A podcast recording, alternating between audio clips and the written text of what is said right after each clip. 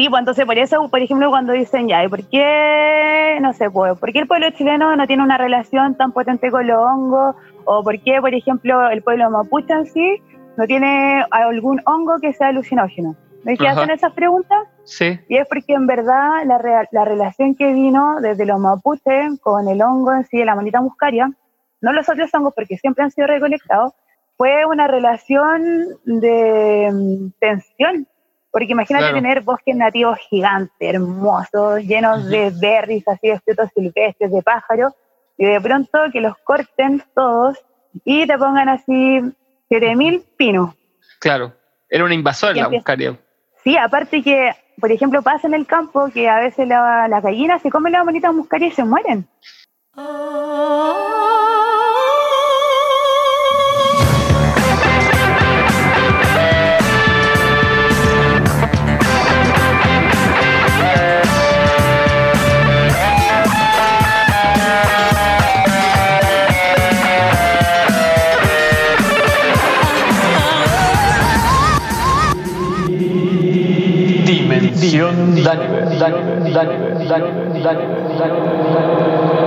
Hola, soy Daniver. Bienvenidos a mi podcast. Hola, hola, ¿cómo están? En la dimensión de hoy nos acompaña Fernanda. Fernanda es una guardiana de semillas y autodeclarada fungi lover que en estos momentos está haciendo talleres sobre cultivos, protección de semillas, fungi cocina y otras actividades relacionadas con estas temáticas. La entrevista estuvo súper dinámica, súper entretenida. La verdad, creo que estuve bien disperso en esta entrevista. Me parece un poco distinta a las dinámicas que tuve en otras entrevistas. Así que la pasé muy bien. Ojalá les esté gustando el podcast, chiquillos. Estoy súper motivado, se vienen muchas más entrevistas. Vuelvo a agradecer a todos los comentarios de apoyo.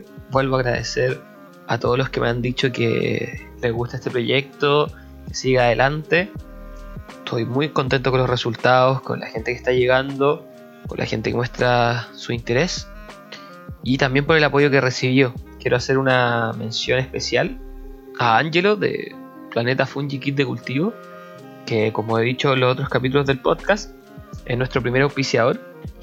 Y más allá de que sea un auspiciador, que nos esté apañando económicamente para poder producir podcast, se agradece mucho y quiero agradecer públicamente el apoyo que he recibido de Angelo que confío en este proyecto y que me está apañando full a que siga creciendo.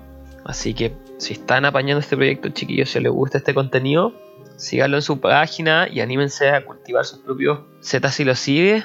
Así que ahí está, arroba planeta Fungi de cultivo, el Instagram de Angelo con su emprendimiento, para que puedan cultivar sus propias setas. También, por otra parte, les cuento que estoy recibiendo Trip Report de todos los oyentes que quieran contarme su historia de algún trip report. Estoy recibiendo sus historias, chiquillos, para que me las manden, me escriban por mis redes sociales. Arroba dimensión.daniel para el podcast y arroba fractalería para mi arte. Si no lo sabían, también me dedico al hilo mandala, que es una técnica de arte geométrico hecha con hilo. Así que si quieren ver mi arte, me pueden seguir en arroba fractalería. Hago talleres, tengo un curso online disponible si les interesa. Así que para que le den un vistazo a mi página. Gracias al podcast también ha llegado mucha gente interesada en el tema de la microdosis. Siendo que fue el primer tema que tocamos, ha llegado mucha, mucha gente eh, interesada en el tema de la microdosis. Para las personas que estén interesadas en, un proceso de microdosificación con psilocibina, ya sea para tratar problemas de sueño, depresión, algunos trastornos de ansiedad, les recomiendo que visiten y hablen con Francisco, Francisco Centeno, la, persona, la primera persona que entrevisté en este podcast, que su Instagram es arroatari.psicología y salud. Así que ya saben, si quieren un buen proceso de microdosificación de psilocibina, ya sea un asesoramiento o un proceso de, de microdosificación acompañado de un tratamiento terapéutico, les recomiendo que vayan a visitar a Francisco a su Instagram. No los molesto más. Ahora los dejo con la entrevista. Detrás de la belleza siempre yace la matemática. En las clases de bellas artes también está presente la matemática. A través de la matemática podemos descifrarlo todo. tanto las montañas como los árboles, las nubes como las flores, tanto la Vía Láctea como el inmenso cosmos están compuestos por los mismos elementos. Eso es lo que yo quiero enseñarles. ¿Entiendes, Jonah? ¿Cómo estáis, Fer? Bien, súper, ¿y tú? Bien, bien, bien. La Fer la quise invitar porque me llamaba toda la atención su trabajo. Las fotos que sube en su Insta, teníamos cierto amigo en común, pero en verdad yo a la Fer no la conozco. Y tampoco tengo claro eh, los detalles de su trabajo. Así que va a ser una, una conversa bien profunda porque quiero saber harto sobre tu trabajo. Me, me interesa bastante.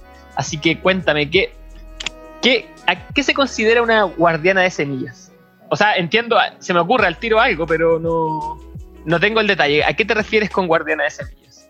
Cuéntame, por favor. Bueno, la verdad, yo llegué como a la semilla de una forma súper loca, porque mi mamá siempre se había dedicado a la huerta, mi, mi, mi abuelo me enseñó a hacer huerta, y de pronto, no sé, un día fui a un Trafquintún, a un Trafquintún, a un intercambio de semillas, saberes y sabores en la montaña de Melipeuco. Era chica, así, y me impactó la cantidad de variedad que había, así, de acelgas de colores rojas, moradas, amarillas, tomates de todos los portes, porotos así inimaginables. Y yo dije, wow, ¿qué onda? ¿Y esto de dónde viene así? Y ahí dije, wow, esto es hermoso, me encanta así y quiero aprender. Entonces, justo en ese tiempo tenía un amigo muy lindo, el Polito, que ahora está en Dinamarca. Y bueno, el Polito empezamos a sembrar todo lo que intercambiamos en ese intercambio, en ese Trafquintún. Ujú. ¿Qué Y significa? empezamos a tener una ¿Qué significa? ¿Cómo es la palabra? Chafquintún. Chafkin kun. Chaf. Chaf, sorry. Chafquintún. Chaf. Como el cha, por ejemplo, dicen que muchos de los diputados y los senadores de la clase política tienen Sí. un fonema que es el cha, que viene del mapudungún, del Ajá. chagún, del chafquintún. Y el Mm. chafquintún tiene que ver con cuando uno quiere intercambiar productos o quiere intercambiar un saber. Ajá. Acá las comunidades, los LOF, viajan así por, así por, no sé, kilómetros y kilómetros desde el territorio Huilliche del sur hacia el Afken Mapu o hacia el Pehuen Mapu, que es la montaña, a intercambiar distintos productos. Por ejemplo, no sé, del lado del Afkenche, del lado del mar, nos llegan todos los mariscos, las algas, que se intercambian con el Pehuen Mapu, con los territorios de la cordillera, donde traen, por ejemplo, piñones, avellanas, árboles, semillas, y ahí se intercambian también los saberes de cómo resguardar esa semilla o cómo resguardar ese producto o esa planta. Y es un ritual. qué hermoso, qué hermoso en verdad. Y me siento súper ignorante de todo lo que me estáis hablando. me encanta, me encanta. Eh, Y es un ritual, po. Sí, pues, me imagino, o sea, es una tradición. Es un ritual porque, por ejemplo, uno cuando es invitado o hace un uno lo hace en la comunidad y dentro de eso hay personas que cumplen roles esenciales. Por ejemplo, el machi o la laguentuchefe es la encargada de hacer la rogativa al yeyipún para saludar a los ñen, que son los espíritus protectores de cada elemento de la naturaleza, así como fuchá, cuché, ulcaca, hueché. Y eh, se les pide que todo ocurra bien y transcurra durante el día, en el intercambio, lo que se va a hablar, en el dungún, en la palabra. Después uno hace un triagún, un chagún, un círculo de saberes en torno a un tema, que puede ser, por ejemplo, especialmente lo que tiene que ver con el territorio, con las represas, con las forestales, etcétera. Después uno comparte un misagún, que son los alimentos, y después terminamos con el intercambio en sí de semillas, saberes, sabores y productos locales que marcan igual las identidades territoriales de las personas, para terminar de nuevo con un yeyipún de cierre, donde se agradece todo lo que ocurrió durante el Chafquintún. ¿A qué te referís con que marcan la identidad? Como que cada producto de cada zona tiene como una identidad, ¿o ¿no? ¿A eso? Sí, por todos estamos marcados por, todos vamos creando una identidad que tiene que ver con nuestro tejido social, con nuestros gustos, con nuestros intereses. Por ejemplo, no sé, quizás a ti, ¿qué es lo que más te gusta comer? Eh, huevo. ¿Ya? Entonces quizás tú vas a intercambiar eh, algo en torno a los huevos. Ajá. Por ejemplo, si tuvieras una producción de gallinas, Claro. así, o tuvieras tus gallinas, llevarías gallina, o llevarías sus plumas, llevarías sus huevos. Y eso marca tu identidad. Ujú. Y puedo, y puedo como contar los saberes relacionados a lo que he aprendido con eso, ¿no? Claro. Sí, puede ser el kimun, la sabiduría y el rakizuan, el pensamiento en torno a lo que tú estás intercambiando. Qué bacán. Y tú, tu, tu apellido es mapuche, ¿no? Sí, los apellidos que yo tengo, eh, en verdad, son traducciones y también son mapuches, porque parte de mi familia paterna, ya, ellos son judíos italianos y tradujeron su apellido eh, cuando arrancaron de la Segunda Guerra Mundial y llegaron a Perú. Entonces el apellido es Field y lo tradujeron a Campos. El otro apellido es Malwe, que significa vasija de barro para tomar vino. Ah, salud, salud, aquí estoy tomando vino. salud.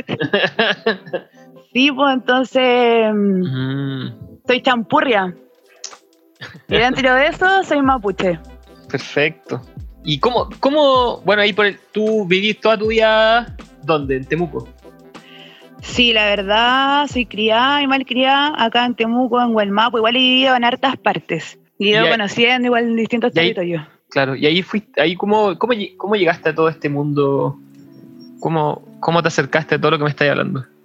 Y tiene que ver igual con los juegos, pues con la infancia, no sé, pues yo me crié en el campo, con un primo, el otro día estábamos hablando, siempre salíamos a buscar cosas raras, que era ir a ver como pájaros, ver cómo cortaban los árboles para hacer leña, eh, ir a ver los pelos del agua, los pelos vivos ya.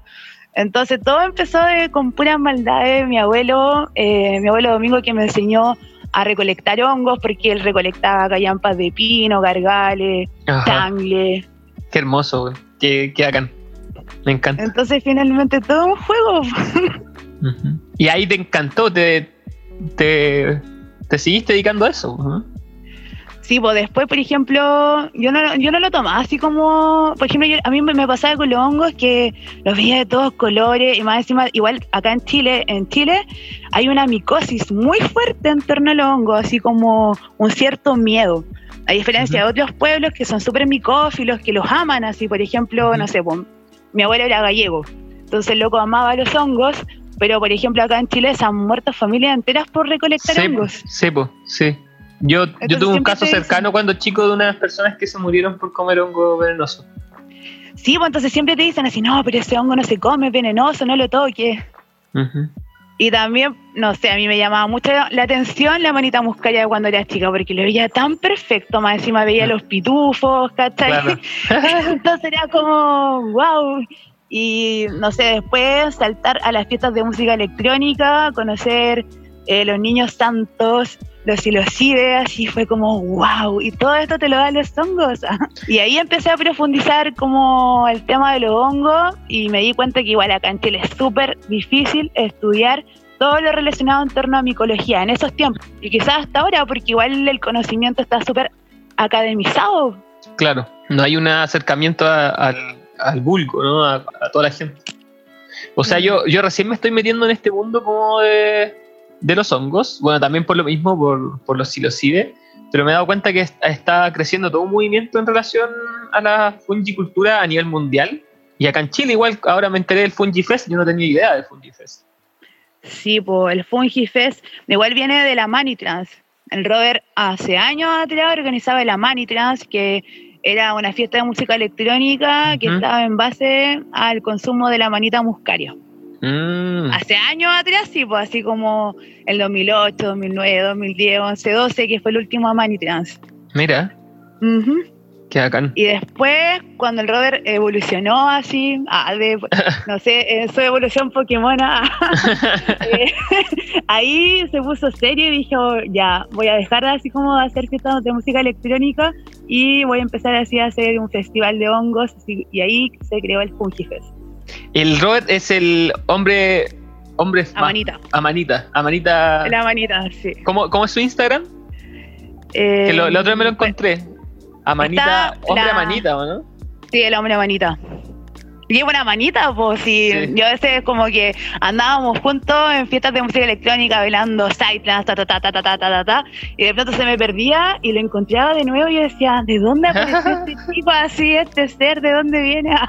Y era una manita, pues.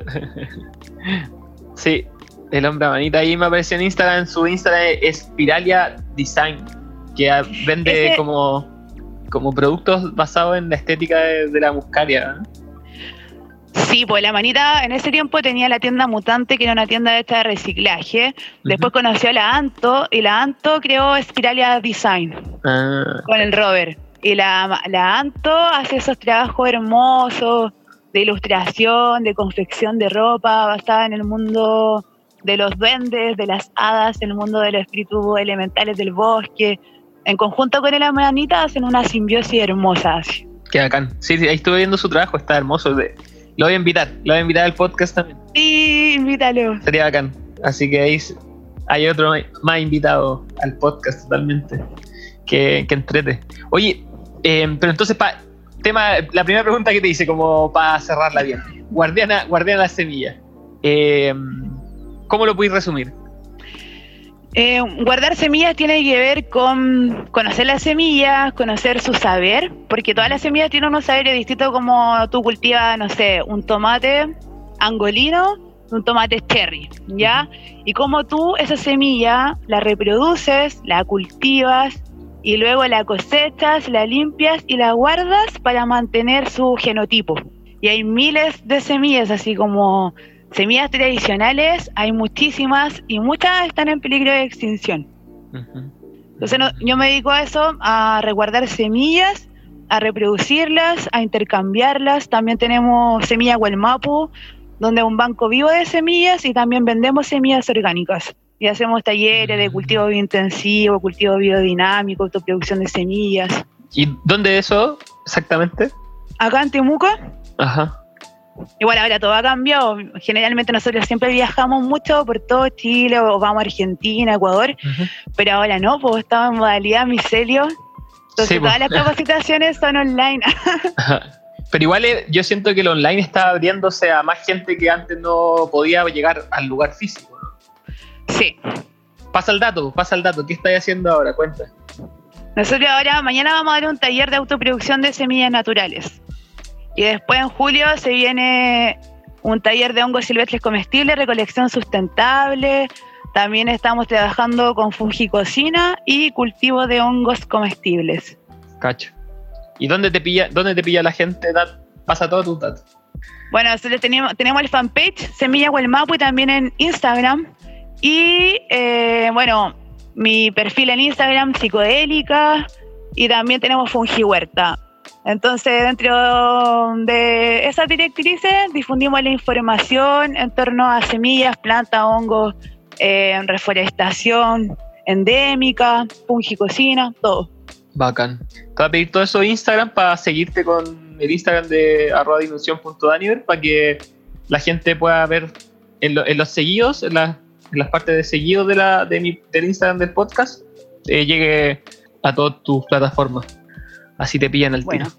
Hoy está, está bacán. esto- estoy, se me está abriendo un mundo que no conocía. Me encanta esto de- del podcast porque creo que es una plataforma para que esto, todas estas actividades y cosas que están pasando se, se difundan cada vez más. Entonces, pasando ahora a la fungicultura. ¿Cómo, bueno, llegaste a eso, ¿cómo fue? Tú me dijiste si lo sigues, ¿no? Sí, fue como un juego. En verdad yo había escuchado de los niños santos así como el 2008 Ajá. y fue como, wow, ¿qué es? Y un día conocí a un chico y el chico estaba muy triste así y yo le empecé a hablar y empezamos a hablar y me dijo, ya, sí, en verdad, comámonos unos niños santos y yo quedé así como, ya, ¿qué es eso? Y me mostré unos hongos. Yo dije, wow, son psilocibe, así porque yo ya había investigado así eh, en torno a la psilocibina y fue la primera vez que comí en la playa, en niebla, y fue hermoso, así. Fue maravilloso, como que me sentí como un formateo en mi cerebro, en mis ideas, en mi pensamiento. Y ahí se me reventó la cabeza, así como que Es que igual cuando uno empieza a consumir plantas, cactus, hongos que son medicinales y que sabe que la evolución de la conciencia de la humanidad ha sido a través del consumo de estos seres, de estos entes, entonces como que nunca va a volver a ser la misma persona que eras antes de consumirlos. Me pasa lo mismo con el San Pedro, con el peyote, con la marihuana. Pero los hongos tienen un poder especial. ¿Por qué? a ver, cuéntame más. Es que, mira, la relación que, que he tenido con los hongos estos últimos años ha sido súper intensa. En el sentido de, una, cultivar hongos para sanarme. Antes era una persona muy loca, así muy intensa, muy hiperactiva y con las emociones así vibrando en los extremos, así mucho de carrete y de pronto dije, ya, quiero limpiarme. Entonces le pedí a los hongos que me limpiaran, lo evoqué y dejé todo así, todo, te juro. Como que dejé de carretear, dejé a los hombres, entré en celibato, eh, dejé el alcohol, dejé el carrete y fue como mi año más productivo de la vida, así. Como que me ayudaron a centrarme. Entonces después empecé a investigar cómo los hongos, la psilocibina podían sanar la depresión endógena, cómo podían sanar las adicciones, especialmente a la cocaína, que ahora sí ha invadido a muchas personas en la sociedad, y como de una forma negativa, porque la cocaína viene de la coca, que es una planta medicinal utilizada de manera ancestral, pero igual ahora lo que se está dando con la cocaína no es algo como muy positivo, que se ve como en el reflejo del tejido social. Claro. Entonces, como que empecé a compartirle a un amigo honguitos y vi cómo él se transformó así. Dejó la cocaína, dejó el alcohol, empezó a subir la montaña, a hacer deporte, y él, él está sano ahora, sí, está muy sano mentalmente, sanó sus adicciones. Igual también lo he visto con las personas que tienen depresiones endógenas, que son muy fuertes y que toman un montón de drogas porque le dan así 300 pastillas y que a través de la microdosis han podido sanar igual y rehabilitarse de todos esos años así de consumo. ¿Qué, qué, qué bacán lo que me decís? Porque bueno, la microdosis está presente en el podcast desde el primer capítulo y me parece que hay como una, una explosión con el tema de la microdosis. Mucha gente está interesada, mucha gente le está llegando el mensaje de que la microdosis puede servir para todo eso. Y mm. está heavy, está heavy. Yo encuentro loco lo que está pasando con el tema del hongo. O sea, yo vi el documental del Fantastic Fungi, que si alguien lo quiere ver, lo estoy repartiendo el link por Instagram. Y qué loco, o sea, algo, algo bacán está pasando con el tema. O sea, y bueno, y el, el, Stramer, ¿cómo se llama? El Paul, Paul Stramer, creo que se llama. Paul Stramer. Paul, Stramer, es un genio, o sea, eh, porque una cosa son los, una cosa son los psilocibe, pero también es todo lo que él está descubriendo, curas para el cáncer, eh, para las termitas, bueno, una, una locura. O sea... Y a, mí lo que, a mí lo que más me llama la atención de Paul Stamen y me llama también mucho la atención de lo que pasa a nivel académico con la micología es que Paul Stamen es una persona que eh, le costaba mucho interactuar con su mundo social y siempre estaba mirando el suelo y siempre se deleitaba con el suelo hasta que empezó a descubrir los hongos y los musgos y toda la interacción que había con los vistos, con las flores, con las plantas, con los árboles. Y él es autodidacta, loco, es autodidacta. Y a veces, por ejemplo, acá en Chile pasa mucho que, no sé, tenéis que tener como un máster, un doctorado para poder hablar de hongo, de semilla o de agroecología o de permacultura. Pero a las personas que son autodidactas, así como que, bueno, next, next too, como que no las valoran así. Es re loco eso. Yo creo que hay que cambiar el paradigma con el, con el actuar. Yo también soy el creyente que el futuro es autodidacta porque la información está viajando tan rápida que las universidades no se adaptan al cambio. Entonces no hay malla curricular que, que ni, ni, estructura tan rígida que aguante la velocidad con la que la información está avanzando. Mm. yo, bueno, me he metido en temas de educación y se, se, está planteando harto esto porque ahora cualquier persona tiene acceso a la información. Ahora es cómo tú utilizas ese acceso y cómo puedes eh, aprender directamente de, eh, de, la fuente y cómo discernir entre las fuentes. Eh, ya no necesita ya un intermediario del conocimiento que es el profesor o la universidad. Mm. Entonces, pero ¿qué, qué, yo creo que qué diferencia hay el tema? El, el, es como los resultados igual. Yo creo que eso al final lo que se está buscando ahora es, eh, son los resultados. O sea, lo que tú me estás contando yo lo encuentro genial. Y yo creo que tu trabajo igual cada vez ha tomado más fuerza y más gente te, te escucha, ¿no? Ahora mismo yo estoy fascinado con lo que me estás contando. Sí, la verdad es que es que igual son conocimientos. En la mañana estuve haciendo clase en la universidad, estuvimos hablando acerca de la cultura mapuche, del Cui Fikimun. Y mm, igual hay fronteras territoriales que están en torno a los medios de comunicación que generan así como unos tremendos muros y como que no sé, habían personas que me decían, yo no tenía idea que hay chicos, por ejemplo, que están en, un, en el campo ahora, en estos momentos, que están tratando de sacar su, no sé, su tercero medio, su cuarto medio, y que los, que los conocimientos que ellos tienen en torno al campo, al bosque, a los animales, jamás van a ser valorados en la PSU. Y tienen, por eso, menos oportunidades de acceso. Entonces, también tenemos realidades territoriales acá en Chile eh, que son dinámicas, que son muy diversas y que son muy valiosas. Sí. Entonces es súper importante que se vayan a abrir. Nosotros siempre hemos pensado desde Semilla Mapu y de Fungi Huerta que hay que abrirle espacio al conocimiento y al saber. Pues entonces nosotros siempre cuando hacemos actividades siempre eh, tratamos de darle acceso a las personas que están interesadas en eso, en el tema que vamos a desarrollar. Pues y cada vez son más personas y como que se va creando un gran micelio y hay mucha gente que ahora ha vuelto al campo. Sí, hay una tendencia grande a eso. Todo a un tema, sí.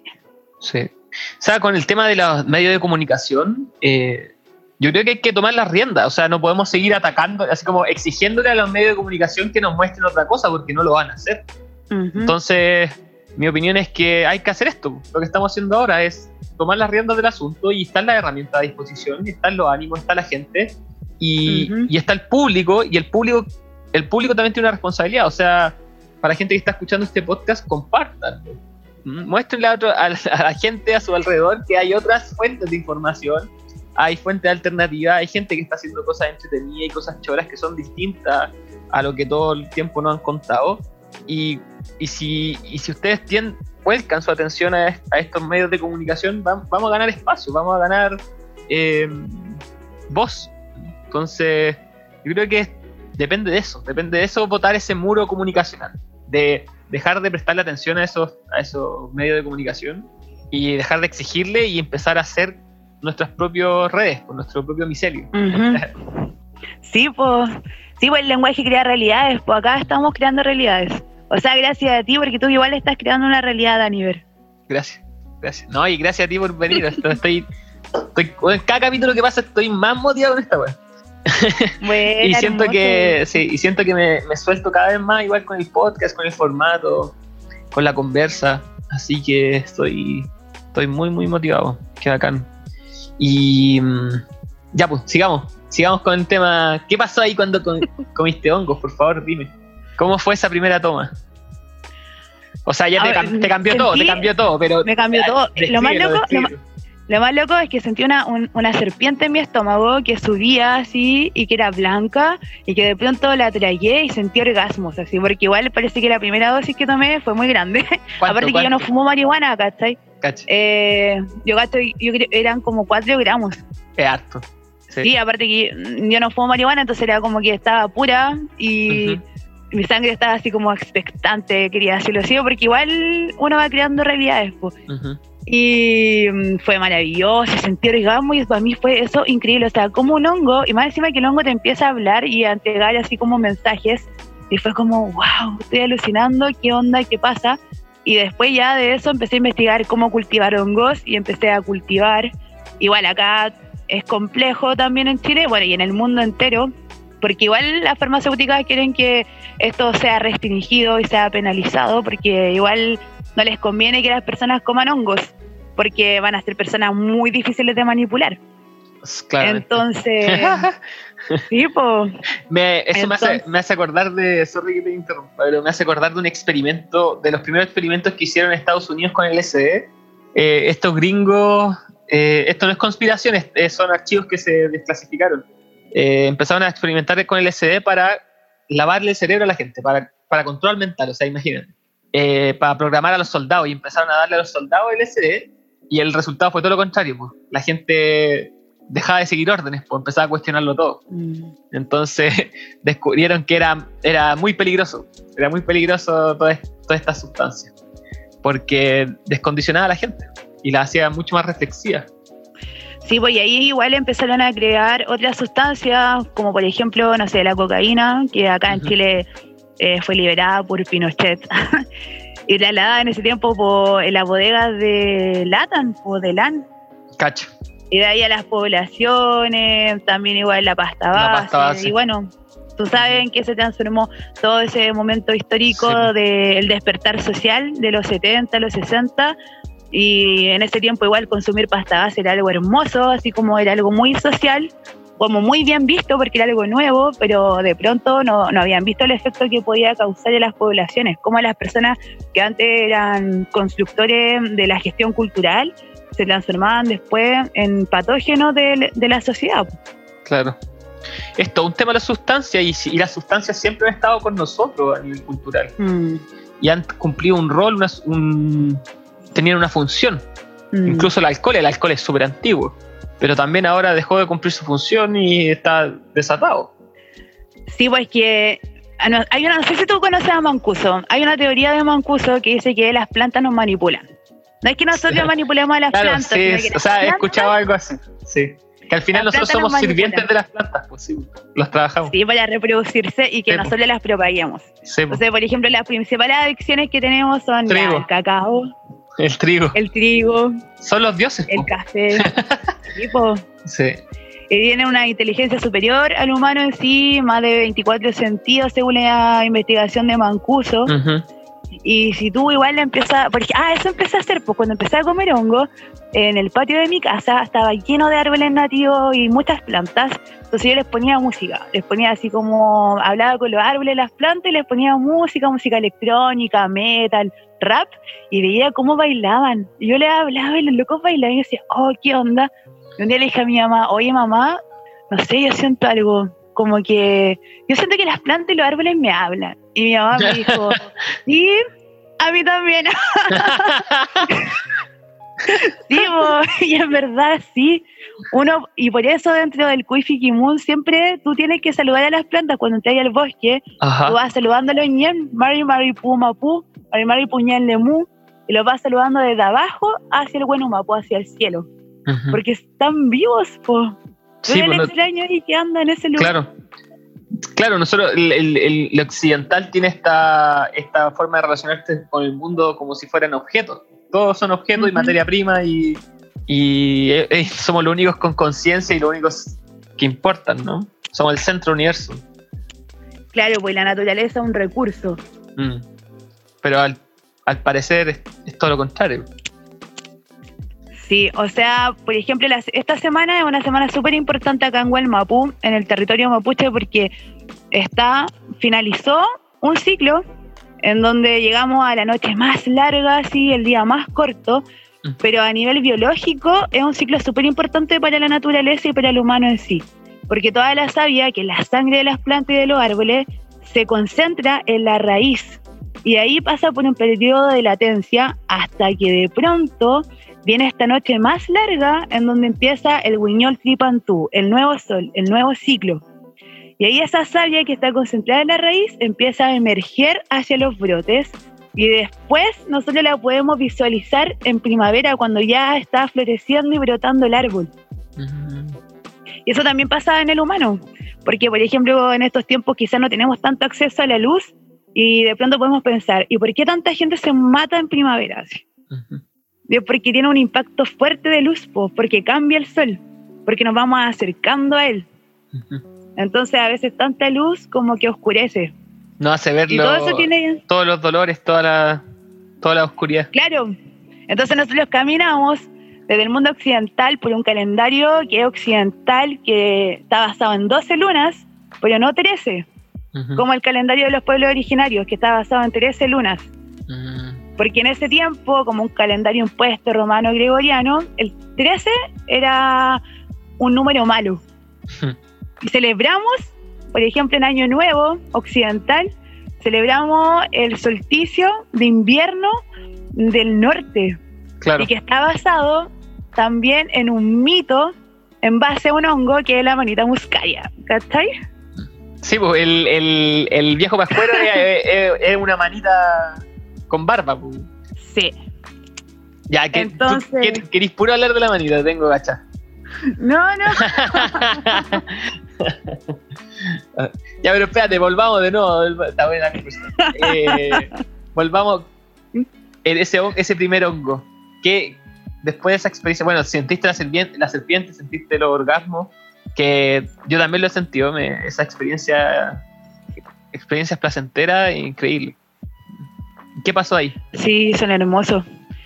Bueno, ahí, hoy sí, aparte que después empecé a cambiar, así como mi mundo visual empezó a cambiar, Ajá. Y empecé a ver a mi amigo con el que andaba como un sapo, y era verde, loco. y yo dije, wow, siempre estuve con un sapo, así. ¿y qué soy yo así? ¿Cachai? Y me sentía así como, no sé, una IFA, como algo súper minúsculo. Ajá. Y el hongo igual me habló, me habló, me ayudó a ordenar mi- mis pensamientos, mis ideas en ese momento. Igual los hongos te hablan y te dicen así, tú puedes seguir con ellos o también si ya no tienes que seguir con ellos, que es igual es súper importante dentro del Ajá. tema de la microdosis, porque sí, eh, no me gustaría, por ejemplo, que con el psilocibe pasara lo mismo que está pasando con la marihuana, eh, la marihuana híbrida. Claro, como el consumo habitual y ya habituarse a la planta y, el, y hay como un abuso, ¿no? Sí, como un abuso, porque igual la marihuana, no sé, pues antes acá en Chile había muchas plantaciones de cáñamo, eh, la marihuana era natural, así, era así, algo, un cultivo de exterior, y ahora hay un montón de razas que emergieron desde los hunter seeds, desde los cazadores de cepas, que crearon estas super cepas, y no sé, a veces puedes fumar y te producen así como sensaciones por cuatro o tres horas muy fuertes. Sí, Y a veces pienso, porque no fumo, pienso qué va a pasar a nivel cognitivo con las personas que consumen tanta marihuana así de cepas fuertes en 10 años más. es todo un tema, ¿sabí? Es todo un tema y, y sorry que te, que te voy a quitar la palabra, pero creo que un tema que no he podido hablar antes. Yo consumí harta marihuana, consumí harta marihuana en un tiempo de mi vida, mucha marihuana. Y creo que hay un abuso muy grande del tema de la marihuana, muy grande porque el, el- el efecto es muy fuerte, como tú decías, es muy fuerte. O sea, yo no tomaba conciencia de lo que me estaba metiendo el cuerpo y más encima lo habitúo a mi vida cotidiana, o sea, para ordenar, para ver tele, para salir, para ir a la universidad. Y el efecto es muy fuerte, muy, Mm. muy fuerte. Y creo que no. mm, que hay que igual replantearse un poco la relación con la ma- marihuana. Yo, la verdad, después, eh, después de que tomé LSD por primera vez, empecé a desarrollar como una, una reacción diferente a la marihuana. Porque me empecé a dar cuenta del, del- del cansancio que me provocaba, el cansancio mental. Me afectaba mis hábitos de sueño, me, me dejaba muy distraído y que, y que empecé a generar cierta dependencia, o sea, que quería seguir fumando. Y Mm. yo empecé un, un trabajo de un trabajo con el LSD, eh, que tuve la suerte, en algún capítulo, quiero hacer un capítulo especial dedicado al LSD. Eh, voy, a contar, voy, a, voy a contar más de eso, pero tuve la suerte de, de- de encontrarme con él y, y tener la oportunidad de poder trabajar con él un periodo de tiempo de mi vida. Y, y me limpió, no, me limpió y, y cada vez dejé de fumar, cada vez dejé de fumar, hasta que ahora, no sé, fumaré una quemada una vez al mes para regalonear con mi polola y, y sería. Eh, Wow. Y, y cre- y creo que, y les digo a mis amigos que fuman mucho, les, les planteo el tema, porque ¿qué pasa con la marihuana también? Creo que como se ha popularizado mucho, se normaliza. Se normaliza igual que el alcohol y que el cigarro. El cigarro, bueno, ahora cada vez tiene menos, menos buena publicidad, pero como todos fuman, la, la marihuana no es una droga, y si fumáis todos los días, no eres drogadicto. O sea, no tenéis un Mm. problema. No tenéis una, un conflicto con eso, está, es normal. Eh, Mm. y yo creo que o, o la gente dice, no, si yo no soy dependiente, yo puedo dejar de fumar, pero en verdad no, no pueden. No pueden dejar de fumar. Entonces hay todo un tema ahí que me parece que se va a ir regularizando igual con el tiempo cuando, cuando se habitúe más. Es como todo un péndulo. po. De la restricción máxima vamos a ir a la apertura máxima y después ya a regularizarse. Eh, pero también es un tema, creo que hay que hablarlo. Hay que hablarlo. Aparte que Sí. Aparte que la marihuana ya se tabú. volvió, claro, sí, es un tabú entre los mismos volados. Sí. y a la gente que le gusta todos estos temas, y la gente aquí me está escuchando, no me tomen mala, es mi experiencia. Eh, pero hay que, hay que cuestionarlo un poco. Y también creo que pasa mucho porque ya también la marihuana se vuelve un mercado. O sea, detrás, la marihuana ya Sí. cada vez está moviendo mucha plata. Aquí en Chile de, de- de un día para otro se llenó de grow shops. Sí. Se llenó de grow shops y mm, entonces cuando empieza a haber plata, la, ¿qué quiere el mercado? Que la gente consuma más marihuana. Mm. Entonces, ¿cómo incentivarla más? ¿Cómo venderla más? ¿Cómo hacer que más gente fume? Y que no fume eh, una vez al mes, porque fume todos los días y que fume cada vez cosas más fuertes. Eh, que esa es la otra, la, la, la resistencia. Por la marihuana cada vez necesitas algo más fuerte para que sentir el mismo efecto que antes. Entonces, Mm. uf, es un temón, es un temón. Igual con los hongos no pasa, igual con los hongos no pasa eso, Claro. porque lo- la psilocibina y la psilocina activan un receptor cognitivo nervioso que cuando tú lo consumes, cuando consumes estos tóxicos, ¿ya? Porque son tóxicos finalmente, eh, se activan, pero si tú tratas de subir la dosis, en ese, al, al momento después, no se vuelven a activar. Si tú lo haces al otro día, no vas a tener el mismo viaje que tuviste el día anterior, porque Mm. los receptores nerviosos tienen que limpiarse de la psilocibina y de la psilocina. Ah, se- la medicina se protege. No, no te permite seguir tomando. Los receptores, sí, los receptores nerviosos se protegen, se tienen Mm. que desintoxicar. Por eso las microdosis no son todos los días. po. Claro. Las microdosis efectivas, por ejemplo, son 0,02 gramos y son cada dos días. Por ejemplo, yo consumo el lunes, después consumo el jueves. Claro. Sí. Y es por un periodo así de un mes, después un, un mes estás sin consumir, vas viendo igual cómo va progresando tu vida, cómo va progresando tu espíritu a nivel cognitivo, emocional. Y después, si lo necesitas, lo vuelves a usar, porque el hongo igual te habla, pues el hongo te dice, si, por ejemplo, a mí me pasó, a mí me pasó el año pasado que estaba full, full, full consumiendo, y de pronto un día me comí un hongo, que fue muy loco porque tenía que dar un taller de hongos al otro día. Entonces me eh, como que ya me comí un hongo y le dije a mi mamá, ya me voy a comer un hongo, tengo mucho sueño, el hongo me va a activar, me va a dar mucha energía. Y me mandó a dormir, me mandó a dormir, y como que tuve un sueño consciente, activo, y el hongo se paró como encima mío y me empezó a hablar, me dijo un montón de cosas, y me dijo, bueno, y hasta acá está bien. Cacha. Y ahí yo dije, ya, no como más hongo. O sea, pasó mi, mi, mi periodo, mi proceso, mi necesidad y mi relación con el hongo, porque igual ha hecho muchas cosas en mí que tengo que empezar a ver cómo van a evolucionar. Claro. Y ahí dejé de consumir hasta ahora, que ya se me quitó así como el efecto en febrero, entonces empecé de nuevo con mi microdosis. Buenísima. Mira, qué bacán. Oye, oye, y me, me- me da risa porque como que desde de tu experiencia, de tu primera experiencia, como que van surgiendo temas, nos vamos en una vuelta y vamos de nuevo. Estaba ahí, entonces sea, estaba ahí, te sentías minúscula. me sentía minúscula y mm, bueno, igual en la relación que uno tiene igual con el hongo, yo le pedí al hongo que me ayudara a dejar así vicios que tenía en la vida. Por ejemplo, yo era muy hombreriega, tenía así como muchos hombres. y también era una persona muy dispersa, entonces me metía en un montón de proyectos, un montón de cosas y concretaba Ajá. muy pocas. Entonces Ajá. le pedí igual que me ayudara a concretar, que a dejar el carrete porque igual perdía mucho tiempo carreteando, eh, el consumo de alcohol así, el metal, el trash, las emociones fuertes, la euforia, la lujuria, y el hongo me ayudó, te juro así. El hongo de a poco me empezó a transformar y yo sentí que en ese periodo eh, evolucioné muchísimo. Te bajó Nunca había sido tan... Sí, te juro. Y de hecho, me pasó que perdí el apetito sexual. Ujú. Donde consumí tanto hongo, perdí el apetito sexual. Y como que ya no, te- no sentía interés por el género masculino porque decía, ya, pero es que tengo orgasmos con los hongos, o sea, son maravillosos. Te casaste, te casaste con los hongos. Sí, po. y aparte que tú lo empecé a cultivar y parecen penes, entonces como cultivar tus penes. Tu, ¿Cachai? tu propia ración de penes. Claro, hermosas y preciosas, de distintos colores. Desde que se ponían azules, ¿cachai? Tú le veías cómo se rompía el pelo, cómo liberaban esporas. Entonces era wow. Y de pronto un amigo viajó a México. Oye, pero espera, y espera, espera. Es, es cuático lo que me decís porque me acuerdo haber leído un, un tema sobre María Sabina. Que María Sabina, bueno, tú la conocís, pues fijo, ¿no? Sí. Que decía que María Sabina como que se había casado con el espíritu del hongo y, Mm. y el espíritu del hongo no le dejaba tener pareja. Mm. Brigio. Oh, qué loco. Sí, porque los- la pareja, las parejas de María Sabina morían. Muy loco, muy loco. ¿Cómo? Las parejas de María Sabina morían. Tuvo tres parejas y las tres murieron. Mm. Y ella en un, en un momento de su vida se da cuenta que ella tiene que estar con el hongo nomás. Y ya Sí. cesa de tener pareja, de Sí, buscar porque pareja. igual había un tema de maltrato, un maltrato igual muy fuerte, igual hacia ella, porque Sí, po, en ese tiempo la cultura igual era muy... muy machista. Muy machista, entonces no aceptaban una mujer que fuera curandera.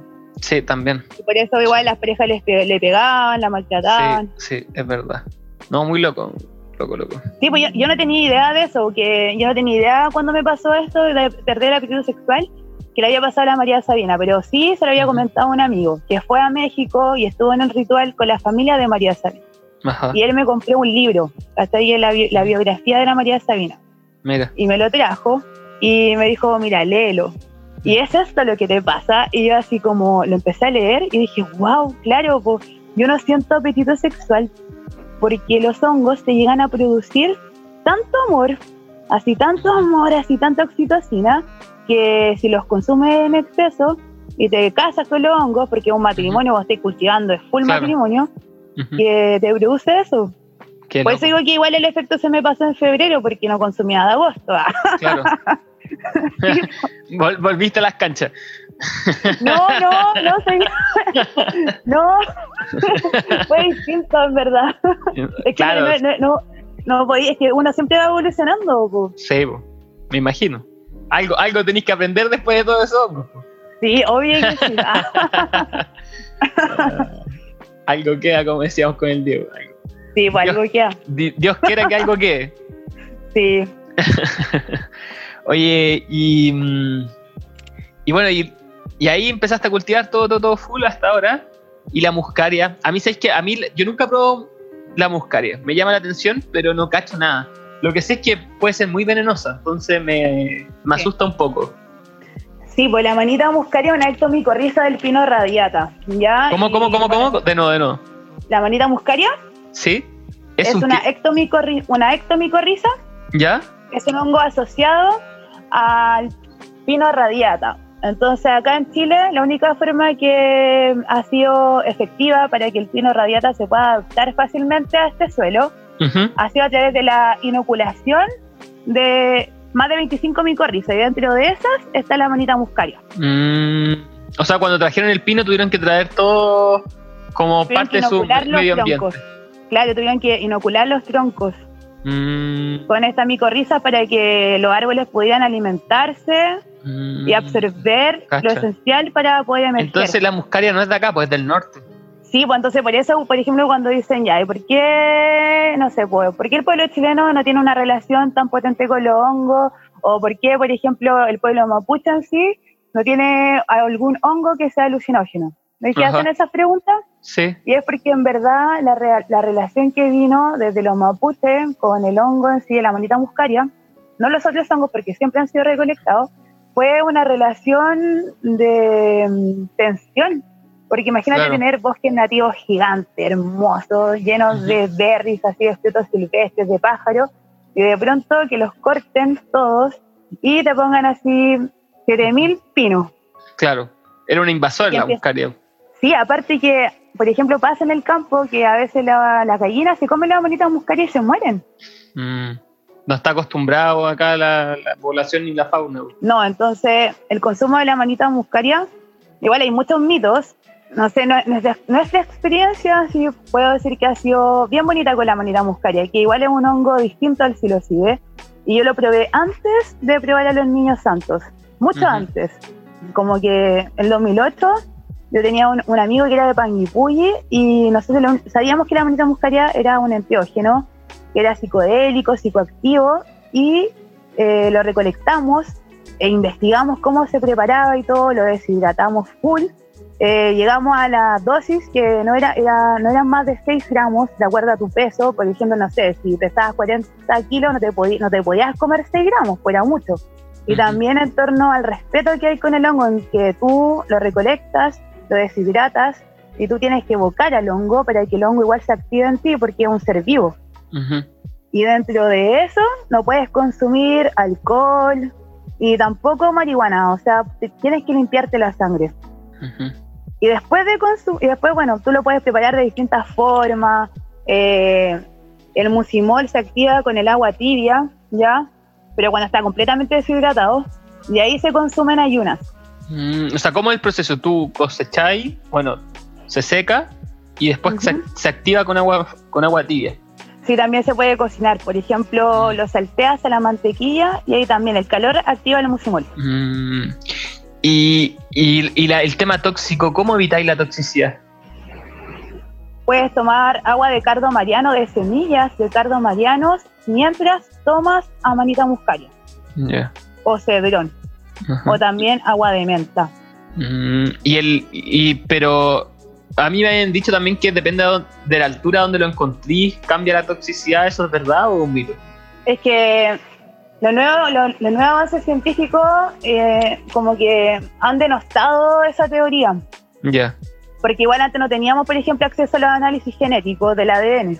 En cambio ahora sí. Entonces se ha descubierto que en hongos que no están en altura eh, tienen mucha concentración de mucimol y los de altura no. Entonces igual está como esa teoría Mm. derivada, derivada.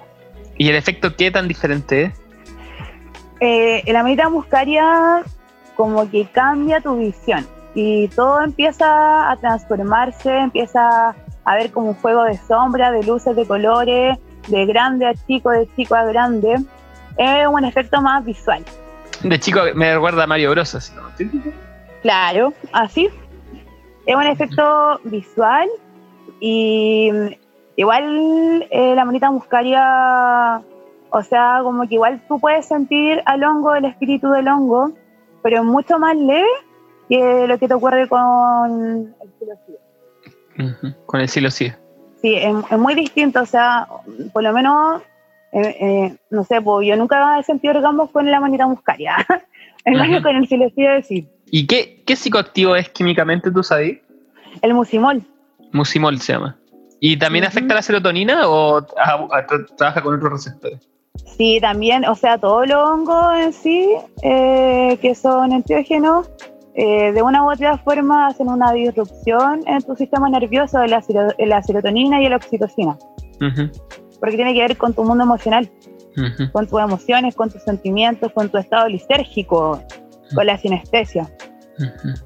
Y igual es peligroso el consumo de la monita muscaria porque, mm, bueno, algunas personas pueden tener distintos misetismos, eh, reacciones alérgicas, fiebre, vómito, cagadera mortal. Como que pueden ocurrir distintas cosas y sí produce una intoxicación hepática potente. Entonces tampoco tú lo puedes utilizar siempre, sino que máximo, no sé, una vez en el año así, o dos, Mm. pero no más que eso, no puedes abusar, porque si no te hace mucho daño en el hígado. Ya saben, chiquillos, muy peligroso, no. Yo le digo así a mi hijo, cuando hace algo que no, que es muy, que es peligroso, le digo muy peligroso. Así que ya saben, chiquillos, muy peligroso. eh, ojo con esto. Si no saben lo que están haciendo, mejor no hacerlo. Eh, pero interesante. Porque toda la gente, igual yo me he dado cuenta que cuando hacemos los talleres de hongo, las excursiones, como que mucha gente quiere drogarse, así, muchas, muchas personas tienen interés por tener viajes enteógenos. Igual, eh, igual hay que diferenciar, por ejemplo, dentro de la cultura, ahora está como full el tema de la cultura psicodélica, así como revitalizándose, Sí, eh, que también rato. tiene que ver con el estallido social, con el despertar de la conciencia, etcétera. Entonces, a mí me gusta hablar como de enteógenos porque el enteógeno en sí, el concepto habla de que el espíritu de la planta, del hongo, del cactus, se relaciona con tu voluntad de relacionarte con él. Claro, Que es distinto, No, por no- ejemplo, cuando hablamos de psicodelia. sí, claro que la psicodelia es como que tú es un viaje tuyo, no, claro. de tu propia alma, no, incluye a otro ser.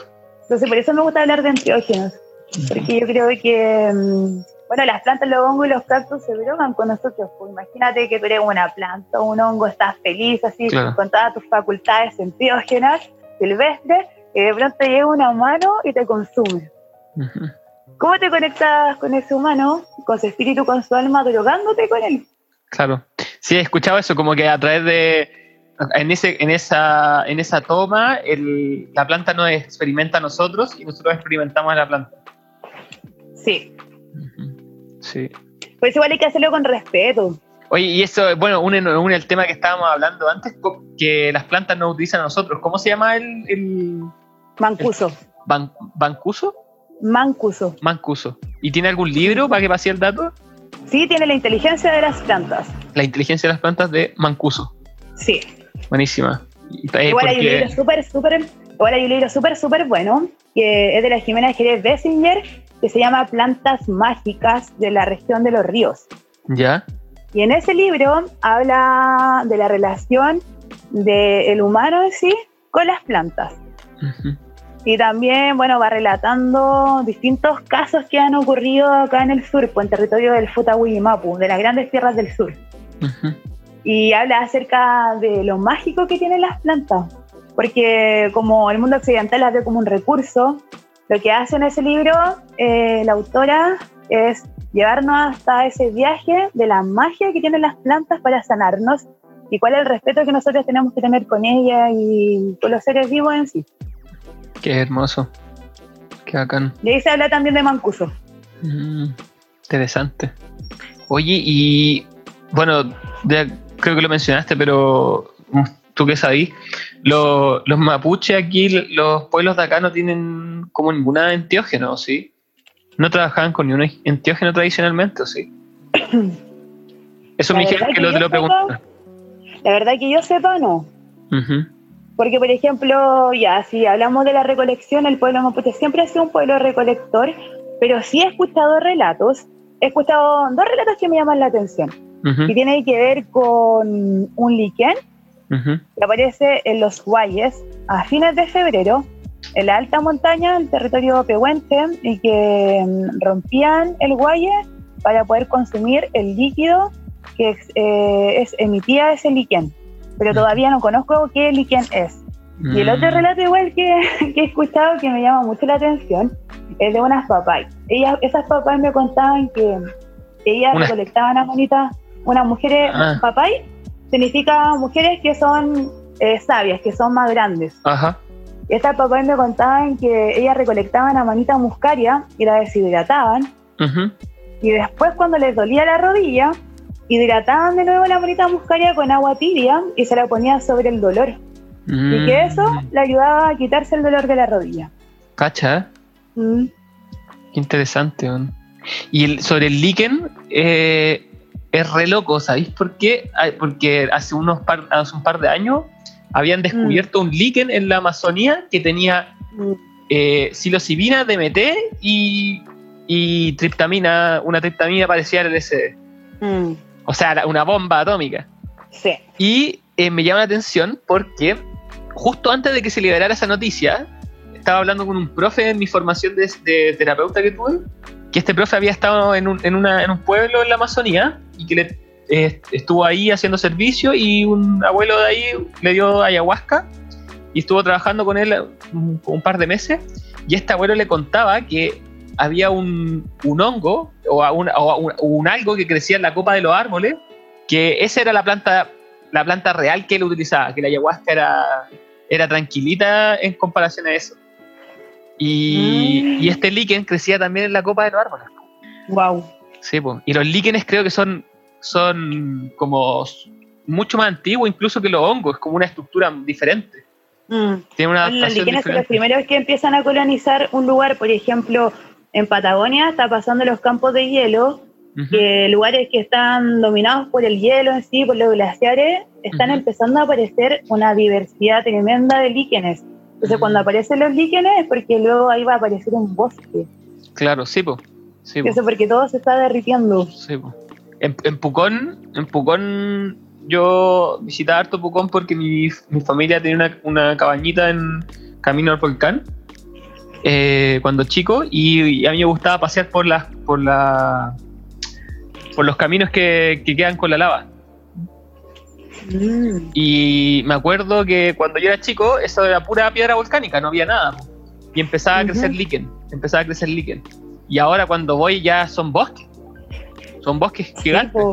Y antes eran puro líquen. Sí.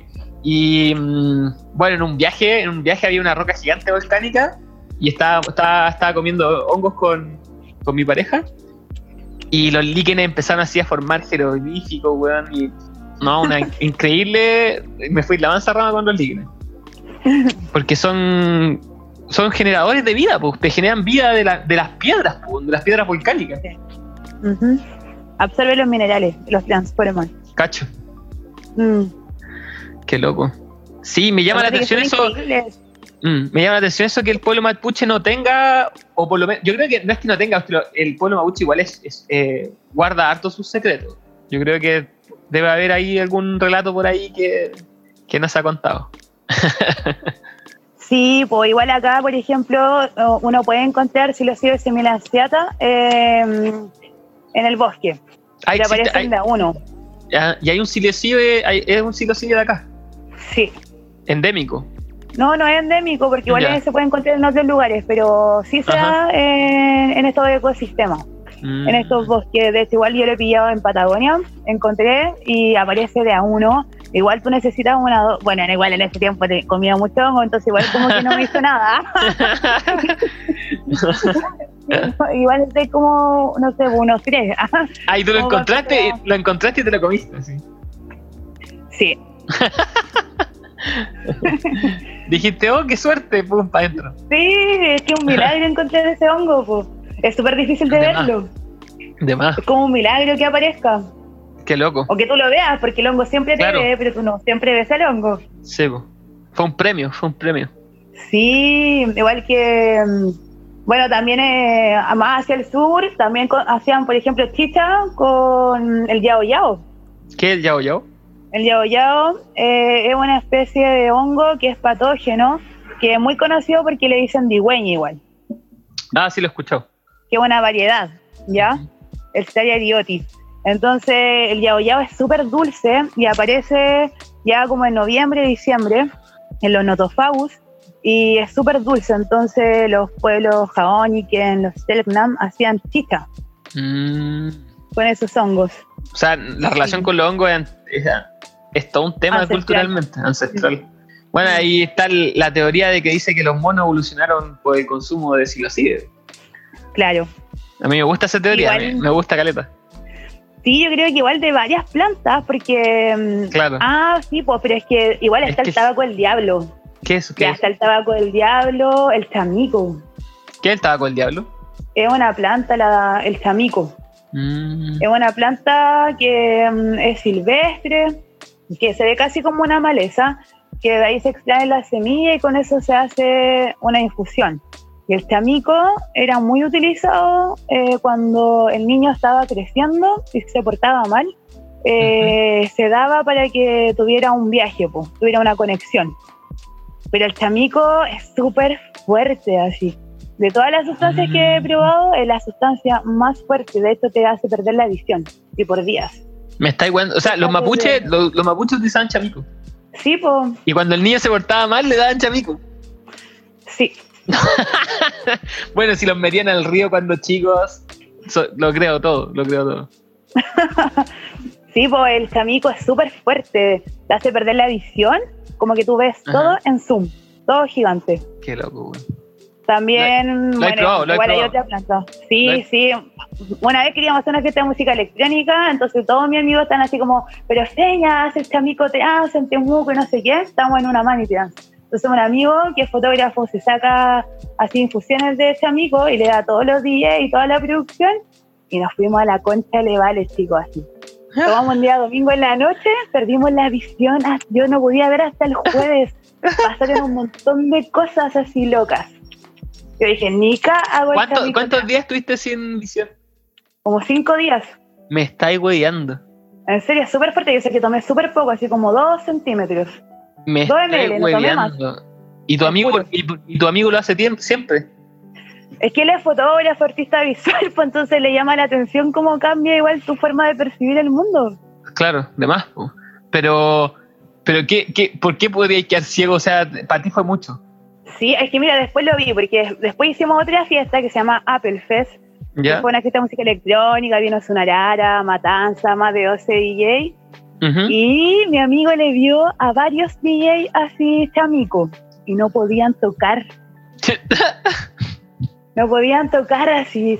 Y oh, un amigo se transformó en gnomo y empezó a saltar, saltar, saltar así, así por toda la laguna, porque le hicimos lautario por toda la laguna del parque, que lo tuvimos que amarrar y encerrarlo adentro de una carpa. Se volvió loco así por el chamico. Es una planta de mucho respeto.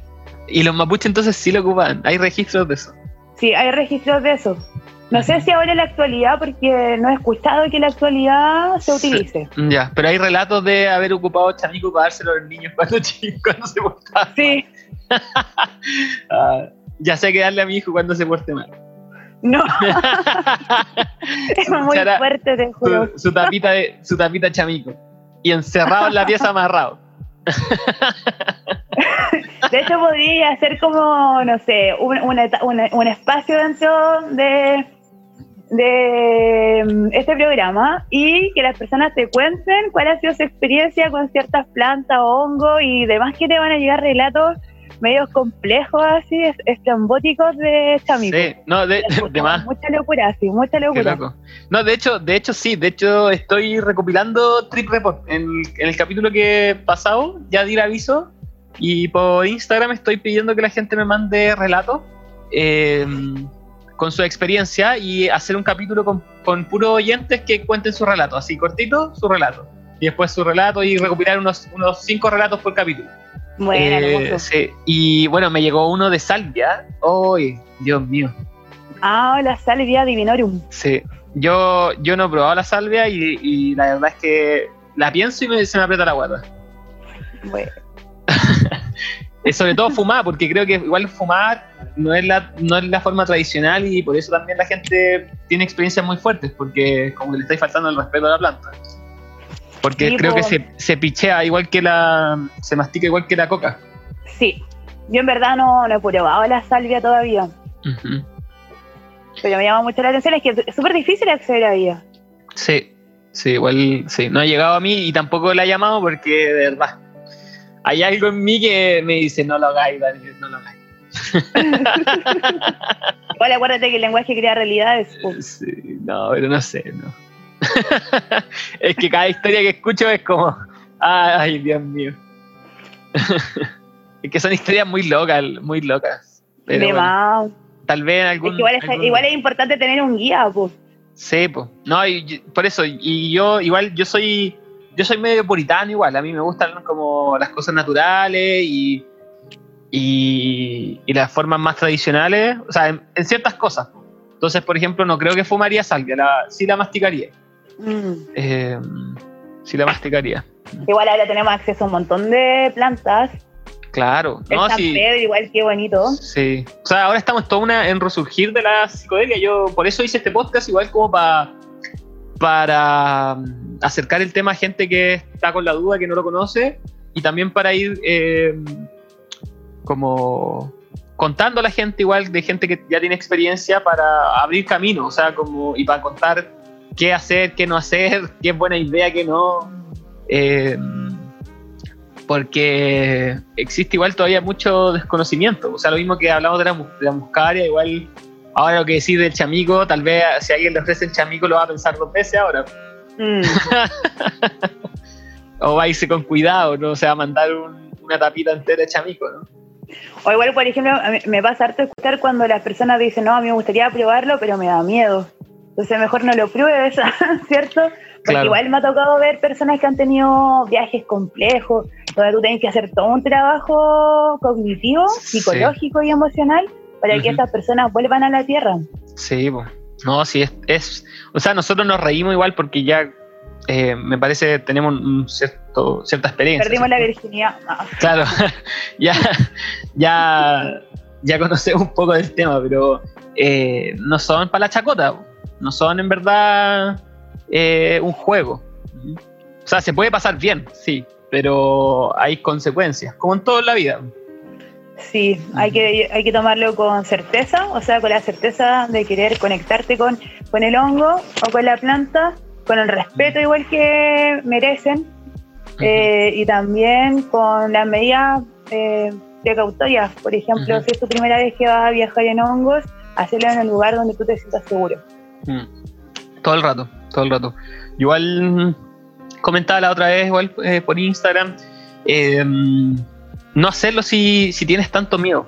Y si, y si tienes Mm. miedo, por último, hacerlo en un lugar y con gente que sepas que va a poder contenerte en caso que la pases mal. ¿Mm? Para que ese miedo no sea trauma. Hoy sí, me recordáis algo súper lindo. El otro Dale. día fui con el Franco y lo invité al cerro a buscar honguitos. Bueno. Y nos comimos unos honguitos y era la primera vez. Ah. Entonces era hermoso porque andábamos en hongo, buscando hongos. Vimos todo el bosque así hermoso que nos estaba ahí esperando con toda su belleza. Y también es eso, pues estar con personas que te den confianza para poder viajar. Sí, todo el rato, todo el rato. Y yo creo que también es, es- por algo había un guía en, la- en los pueblos originarios y el guía era alguien que ya había tomado muchas veces estas plantas y a él se le había enseñado otro que ya también había tomado muchas veces y así. Entonces es bueno acompañar a, a- a la gente, los que ya tienen experiencia, acompañar a los demás. Y siempre nos falta el, el- el más loco que se, se atreve a, a dar el salto solo eh, y se inicia Mm. solo, pero mm, es bueno que la gente acompañe a los demás cuando ya tienen cierta experiencia, porque hay ciertas, yo creo que cuando entre los que ya tenemos ciertas mm, aventuras ya recorridas, sabemos qué hacer en ciertos casos, ¿cierto? Como en, los- en ciertos atrapes que son recurrentes. Yo he visto que hay como ciertos atrapes recurrentes en estos viajes y que hay formas de, de salir de ahí. Entonces, buscar eso, a gente, bueno, buenos amigos, buena, buena pañe para, eh, para poder vivir la experiencia bien. Sí, otro igual desintox- el detox, pues la dieta detox Claro. antes de consumir. Sí, también. Porque igual, no sé, igual eh, he escuchado relatos así como, no, me estaba tomando súper full así vino y de Mm. pronto, pa, me comí una manita muscaria y terminé en el water. Claro. Es, Sí. es re loco porque tú vas a Brasil y en Brasil te preparan ponche que si lo sirven con vino, que lo pasan a la juguera y te dan ese jugo y tú tomas eso. ¿Cachai? Es Claro. súper loco. Que es lo que acá nosotros generalmente hacemos lemon tech. Ajá. Pero hay que saber igual combinar las sustancias. Sí. Eh, no sé, pues si vaya a probar primero a manita muscaria, eh, esperar que la manita muscaria te haga efecto, aunque se demore una, dos o tres horas incluso, y dentro Claro. de ese lapso, no volver a tomar más, porque por eso igual la gente se intoxica. Y Claro. igual llega a la- al hospital, a la clínica, intoxicado. Sí. Y lo mismo igual con el psilocibe, o sea, si vayas a consumir psilocibe, consume psilocibe, y si quieres después, así, fumar marihuana, porque igual hay personas que piensan así como que no hay que comer el hongo, tomar alcohol y fumar Claro. marihuana. Sí, yo también soy, como te decía, soy para algunas cosas bien puritano, a mí no me gustan las mezclas. No, creo que hay que disfrutar cada, cada enteógeno eh, por sí solo. Hay, bueno, hay ciertas sustancias que se llevan bien con otras, pero yo creo que hay que tener cierta, cierta experiencia y, y saber lo que se está haciendo. Sí. Eh, no recomiendo tomársela así, sobre todo con los psicodélicos. No, si no sabéis la dosis, si no, no tenéis experiencia previa, tomártela en un carrete con mucha gente, eh, copeteado, no es buena idea. Por ni un lado eso es buena idea. Hay gente que le puede, la, la- la- la- a lo mejor la sorteó bien, pero en términos generales, chiquillos, eso no es buena idea. ¿Mm? Eh, sobre todo el alcohol, yo creo. El alcohol es, es mala mezcla. Mala, mala mezcla. Eh, sobre todo con, LSD con, sil- LSD con psilocibe, ¿te imagináis? Wow. y- Sí, ya lo he fuerte. Yo lo he hecho. Yo lo he hecho, pero, pero son, se llevan bien, son familiares. Es fuerte, muy fuerte, pero son familiares. Para comenzar, no, pues, o sea, No, para comenzar, no. No. Y más encima que, que pasa mucho con el LSD, que también lo voy a hacer en el capítulo, hablar de eso en el LSD, que, que el LSD verdadero, no la gente no consume el LSD verdadero. Esas estampillas No. que venden por ahí no es LSD. Lo más seguro es que sea en bome y esté, esté lleno de anfetamina. No hay nada como el líquido azul. Claro, no estáis, no estáis probando la- el real LSD, entonces eh, yo siempre digo, si es que tú no, no tenéis cómo comprobar químicamente que lo que tú estás probando no es LSD, o, o, o tenéis, no sé, por la fuente directa de, de la cuestión, eh, mejor toma hongo. ¿Cachai? Porque vaya a saber que es natural, vaya a saber que no te están dando anfetamina, porque la anfetamina es peligrosa, porque si te da una mala dosis, te da una taquicardia y te puedes morir. Sí, aparte que la forma igual en que se cocina las la estampillas, porque tú no sabes cómo la están cocinando, Claro. qué sustancia le pusieron, en qué cantidad, y por eso igual han muerto gente. po. Sí, po. Sí, po. Y acá en Chile han, muer- han muerto varios Sí, jóvenes en fiestas de música electrónica Sí, por po. consumo de estampillas de LSD, entre comillas, que en verdad nunca han sido LSD. Claro. Y, y bueno, ¿y qué es lo otro que, que, eh, que no, he hablado, no hemos hablado mucho de eso en los otros podcasts?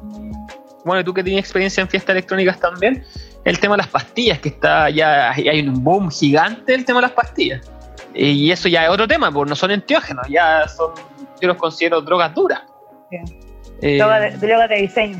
drogas de diseño y ya eh, otro cuento que sí eh, pueden ser bacán y todo, pero tienen otros efectos secundarios, son peligrosas Mm. porque existe la sobredosis. El hongo no, el hongo no existe sobredosis, es física, no te vaya a morir porque te comí 10 gramos de hongo. Pero igual yo he conocido personas que han llegado a la clínica por Sí, psilocybe, por sí. sobredosis. Sí. Sí, o sea, sí, pero no, pero no, lo que yo Te tengo entendido, por eso. no podéis morir por si te vaya a volver loco antes de morir. Sí, puede, ser, puede ser un muerto loco, Claro, un loco muerto en vida igual. claro, sí. Pero la, la anfeta y las pastis te, te pueden matar. Te pueden matar real. Eh, sobre todo mezclándolas con alcohol o mezclándolas entre ellas. Igual que la cocaína que estábamos hablando, son ya es otro tema. Y bueno, y para eso. Aparte que- Aparte que igual la cocaína, la gente dice que está así como la cocaína que está así como full igual de moda, porque igual se ha instalado mucho en los medios de comunicación y en la televisión, Claro. pero en verdad tú no sabes si estás consumiendo cocaína, No, pues porque está repateada, sí, Sí, está pues. repateada. Sí, pues lo mismo. No, lo mismo. Y bueno, y que encima la cocaína siempre está muy acompañada de un exceso de alcohol también. Entonces es una combinación, es una combinación pésima. Pésima. A mi, a mi gusto es pésima combinación. Eh, y mm, aparte que, bueno, los efectos químicos son mucho más fuertes, pues hay una, hay una dependencia química, no solo psicológica. Entonces, Sí, también como, como erosiona igual el tejido social. Hay un libro súper bueno de un amigo que se llama Leodoro Sangüesa, que se llama Almas en el río, y que cuenta el caso de las muertes de Aysén del puente Chacabuco, Ujú. que cuenta toda esta historia en cómo, que una historia real así, en torno a cómo transcurren estas muertes y cuál es el tejido social así que hace que estas muertes emerjan. Y tienen que ver mucho con la cocaína. Cacho. No, sí. mm, Sí. ah, bueno, de- destruye familias, po, igual que el copete destruye familias, destruye la gente. ¿Vinito? ¿Se ¿Qué pasó? Sí, pues destruye, destruye familias, Sí, destruye tiempo, tú no te das cuenta. sí, pues. Esa es la verdad. Todo con precaución. Estoy Igual a las buscando. personas, a las personas que he conocido que consumen eh, plantas, cactus y hongos, eh, ¿sabes qué? Igual las veo muy bien. Sí. Creo que igual tiene que ver con ese respeto igual, pues, que Claro. hay en torno Es que, es que eso el enteógeno como que es que el enteógeno aparte es tan es tan intensa la experiencia que yo no yo no estoy no estoy dispuesto a mandarme 4 gramos o 3 gramos de hongos todos los días o, o todos los fines de semana no tal vez en un periodo para experimentar pero no lo voy a hacer para toda la vida Mm. porque mm, no va al caso pues, cierto no Como que ellos te hablan, igual te Claro. hablan, te hacen sentir. sí pues entonces tú igual sientes la vibración que tienen y por eso uno igual lo hace con precaución, con respeto, con amor. Sí, sí. Aparte igual se va aprendiendo, te van mostrando cosas y como que ahí empieza em- empieza todo un viaje que yo creo que te aleja un poco de- del, del abuso, ¿no? de las cosas. Y está, estaba buscando eh, pa- con el tema de, de las pastillas, chiquillos, de la coca. Eh, yo no soy nadie para decirle que no se metan algo al cuerpo, ¿cierto? Cada uno es, es libre de elegir. Estamos hablando sobre el tema. Pero les voy a recordar, o si no han escuchado los capítulos anteriores, eh, los chiquillos de Psiconautas tienen una página que se llama RDD Psiconautas, que es una página de reducción de daños, mm, que busca informar sobre el consumo de distintas sustancias y cómo prevenir los daños, porque si ya quieren, quieren tomar cocaína, si quieren usar MDMA o LSD sepan cómo testear lo que están haciendo, cómo usar las dosis adecuadas, qué hacer en caso de sobredosis. Entonces, infórmense, busquen reducción de daño. Infórmense si van a ser un consumidor, sean un consumidor, un consumidor informado, chiquillos. Cuídense ustedes, cuiden a los suyos, eh, háganlo bien si lo van a hacer y, y pásenlo bien, pues si son para pasarla bien, ¿no es? Entonces, háganlo bien. Eh, RDD, psiconautas. Reducción de daño ahí para que puedan, incluso tienen test, test para, para distintas sustancias que para que puedan prevenir que no sea gato por liebre. Wow, qué bueno. Sí, así que eso con reducción de daño, importante, importante, importante. Y ¿sabéis qué me pasa igual con eso? Que mm, algo que percibí yo la primera vez que probé el M, que es tan, es tan placentero el efecto, pero es tan corto que cuando terminé del efecto dije, ¿qué? ¿Se acabó? Quiero más. Así como, quiero más de esto. Pero, y ahí me di cuenta que no, porque no. Ese, ese, ese, ese quiero más es, puede ser un refalín sin fondo. ¿Mm? Súper, súper Mm. peligroso esa, esa sensación de esto no se puede acabar, quiero más. Porque ahí la adicción es un paso nomás. Y, mm, y, y a diferencia de, de un LSD, un viaje, un enteógeno, un San Pedro, que dura tanto, dura tanto que ya después como, uff, se acabó. Ya quiero descansar y, y- y- y asimilar toda la experiencia, porque no es solo placer, por cierto, eh, lo tiene todo. Te podéis ir en una reflexión, te podéis asustar, te podéis tener pena, eh, hay de todo. Eso y, y eso conlleva una reflexión después de la toma. No es, no es solo placer, no es solo bienestar como, el, como, como es el M. Sí, aparte que igual tener como la voluntad o la iluminación de Mm. tener control mental en torno a las decisiones que vas tomando de acuerdo al consumo que hace de ciertas sustancias. Sí, sí. Es todo un tema, un temón, un temón. Pero por eso yo creo que es bueno hablarlo, ¿cierto? A mí me hubiera encantado que, que alguien me contara estas experiencias cuando empecé a meterme en este camino porque no, no sabía a quién preguntarle. Me interesaba porque yo creo que la- el interés en este, en este tipo de alteraciones de la conciencia es inherente al ser humano. Mm, Yo cuando chico, mi primera, siempre les digo que mi primera droga era marear o pararme rápido y ver, Mm. y ver puntitos. Porque quería, había algo en mí que quería alterar mi conciencia. ¿Era un niño Ritalin? No, no, no, pero me gustaba alterar mi conciencia. y, y también me gustaba mucho soñar también, porque también era un, un estado alterado de conciencia. Entonces cuando yo supe que había enteógeno y que y, y todas las experiencias que empecé a leer por internet, dije, yo quiero, ¿cachai? Pero, pero la información era reducida igual. Entonces, creo que es importante empezar a hablarlo en este resurgir de la psicodelia para que, para que estemos todos bien, para que no, no haya malas experiencias y podamos cuidarnos. No, y aparte que nuestra generación es distinta, porque no teníamos tanto acceso, quizás sí somos nativos digitales, porque sí crecimos con el computador y con el Claro. internet, pero igual vimos surgir, por ejemplo, el wifi, después que teníamos, así como en mi caso, después que tenía 20 años, Claro. ahora voy a cumplir 30, y la verdad es que las nuevas generaciones, las de ahora, tienen acceso a, A todo, sí, a todo, así, es Sí. increíble.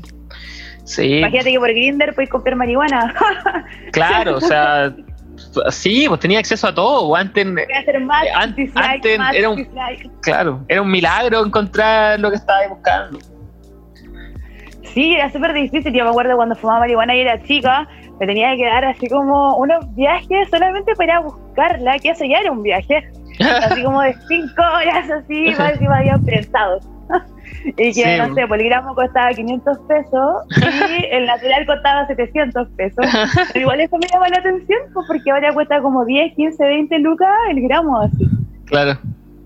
Y digo, Sí. wow, ¿qué pasó? ¿Qué pasó? Bueno, para acá en Santiago está más barato, pero Acá el sur es más caro. sí, pues más caro. Así me han contado que para Patagonia, allá, 20 pa- lucas. claro, Patagonia 20 lucas se pasa. Bueno, es, es porque es más difícil, yo creo, el transporte. Sí. Eh, pero sí, sí, ha, ha cambiado la cosa y es importante poder proteger a, y, y, bueno, y contar la experiencia a, a las generaciones más jóvenes. Para que no sea el tema no sea tabú como antes. pues nosotros hablaba del capítulo anterior que, mm, no sé, pues antes no podía hablar esto con mi vieja, ahora mi vieja escucha mi podcast. Pero se va abriendo el tema y hay, y hay que eh, hay que generar cultura frente, eh, frente al tema y darle el espacio que merecen a esta experiencia. No, no hacerlas tabú, pero tampoco banalizarlas, ¿cierto? Darle su espacio como merecen. Sobre todo los enteógenos, yo creo que es clave.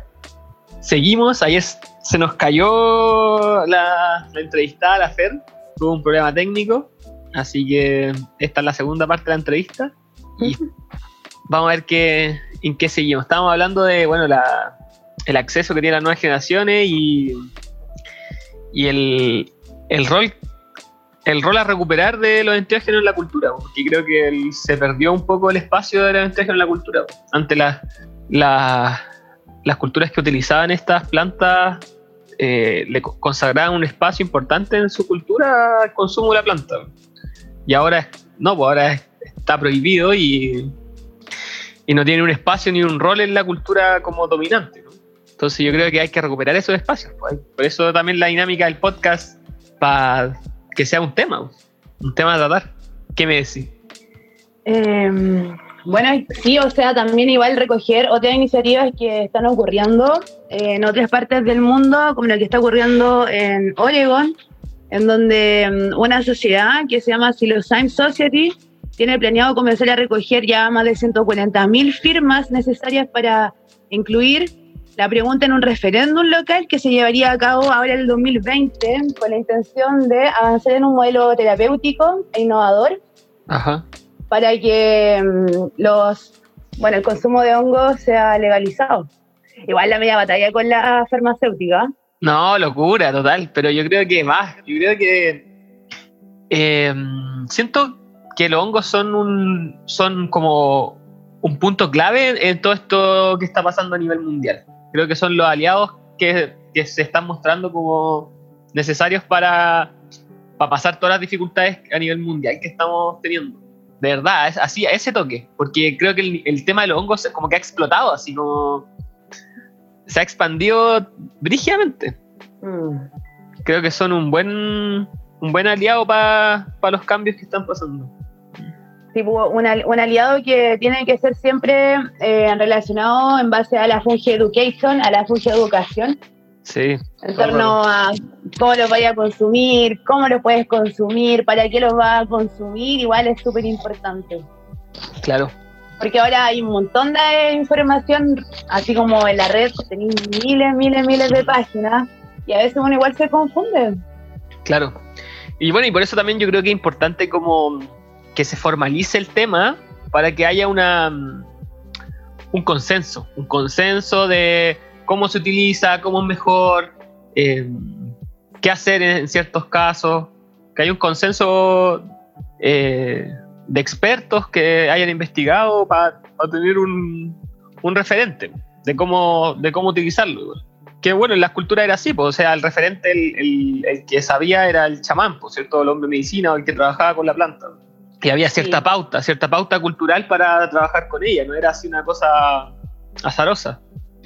Sí, o sea, igual también devolverle mm, el espacio, el lugar y el tiempo igual a todos los conocimientos de los pueblos originarios, porque muchas veces igual se dice, bueno, como son pueblos originarios y tienen una sabiduría ancestral, en verdad no está comprobado científicamente, entonces la academia trata ahí de imponer su visión por sobre la visión Claro. y el conocimiento científico y pragmático que han desarrollado las primeras naciones, entonces ahí empieza el choque.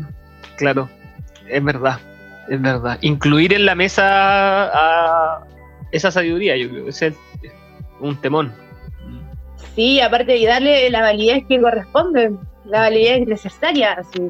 Claro, Porque igual nosotros, o sea, el mundo occidental, por ejemplo, es relativamente nuevo a lo largo de la historia. Es relativamente nuevo igual, por ejemplo, bueno, la universidad en sí como institución no es tan nueva, pero frente a los pueblos originarios, las primeras naciones, sí, po. sí. Todo el rato, todo el rato somos una sociedad en pañales. Mm. eh, comparado con pueblos ancestrales que, que sustentaron sus tradiciones y, y mantuvieron a su gente en un cierto equilibrio por caleta de tiempo. O sea, obviamente habían cambios y todo no es idealizado, ¿no? A mí, tampoco me gusta idealizar como como todo tiempo, todo tiempo pasado es mejor, ¿cierto? No, no me gusta caer en esos extremos, pero, pero claro, o sea, tiene una sabiduría, conocían sus territorios de una manera que para nosotros, eh, yo creo que ni siquiera imaginamos. Con el Pancho estábamos hablando de eso, de, de un libro, la, ser- la serpiente, la serpiente, no, ¿cómo se llama? No me acuerdo el libro, que era un, de un botánico que llegaba a la Amazonía a estudiar las plantas, casi como con la actitud de enseñarle a los a los, a los tipos que vivían ahí y quedó loco, quedó loco con el conocimiento que tenían de la, de la selva ellos. Y no entendía cómo, habían, cómo sabían tanto, pues, y ellos le decían ayahuasca. Mm. Que a través de la ayahuasca entendían cómo funcionaba su, su ambiente. Entonces, Sí, o sea, o sea, igual también, por ejemplo, las primeras investigaciones que se comenzaron a hacer acá en Latinoamérica en torno a las drogas, ya los alucinógenos, los antiógenos, finalmente, claro, llegaron a los botánicos a después llevar todo este conocimiento hacia la academia en Europa, en Inglaterra, en Alemania, en Francia, en Italia, y desde ahí se creó, no sé, por ejemplo, la cocaína, ¿cachai? claro, O sea, es como la media transducción, así. Claro. O sea, como, oh, de, más, pues así como, ah, la hoja de coca eh, tiene estos efectos, ah, y si la sintetizamos, si la sintetizamos y, sa- y- y conseguimos solo el, el- el- la parte activa, tenemos coca, cocaína. Sí, Sí, pues, igual, Imagínate que después de toda esta tela, ¿cómo, cómo sintetizan finalmente el conocimiento? Como Claro. por ejemplo que Estados Unidos tenga patentada la ayahuasca, po. es que ahí entra un poco como el, yo creo que la cosmovisión occidental de, de entender el, de ser materialistas, pues de entender el mundo como materia inerte, como lo que hablamos de que es materia prima, pues, no, no hay una relación de igual igual, ¿cierto? No, nosotros estamos en la, en la, en la cumbre, en la punta de la pirámide. Entonces, ahí ya, de eso da igual lo hablamos con el Pancho en el primer capítulo, que ahí ya cambia todo. Todo es, todo es material y todo es- y también se busca la utilidad, pues, o sea, cómo esto es útil, da plata o no. Que es lo mismo que hablaba un poco también de la marihuana, que al final ahora la marihuana es un negocio también. Entonces ahí ya empiezan a haber otras influencias, otras, otras fuerzas. Y qué puede pasar ahora también con el hongo, ¿Mm? con el psilocibe, si es que empieza a pasar también, pues. Hay que tener ojo con eso, igual.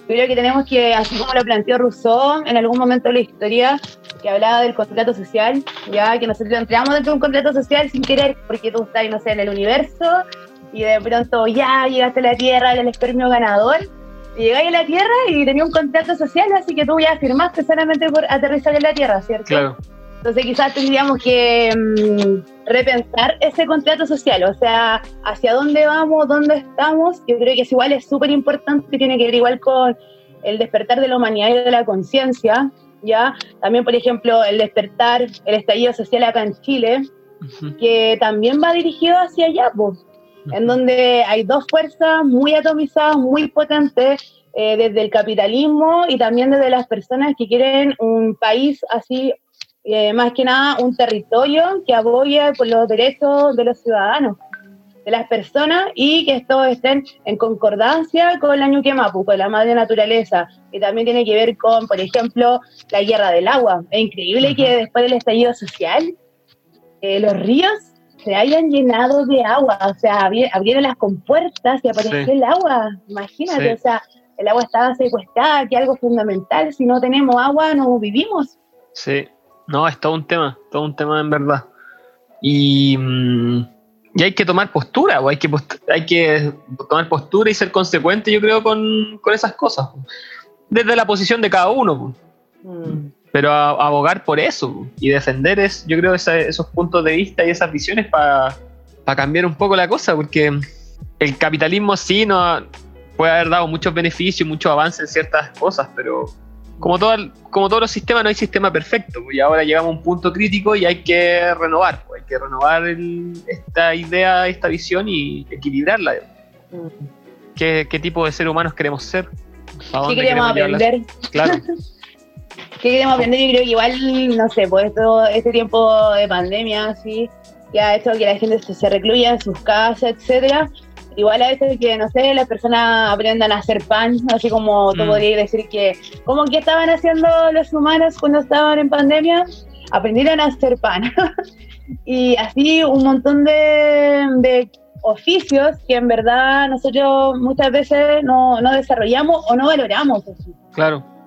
Y la misma educación, el paradigma educativo, la, la educación tradicional, o sea, los estudiantes quieren realmente aprender, por ejemplo, la nomenclatura científica, quieren realmente trabajar la asignatura de forma eh, unívoca o las quieren trabajar de manera interdisciplinaria.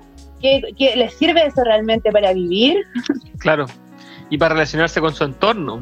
Como una educación relacionada al territorio, al espacio en el que habitan. No una weá como universal, que sí está bien, pero, mm, pero también hace falta, yo creo, una educación en base a donde tú vivís.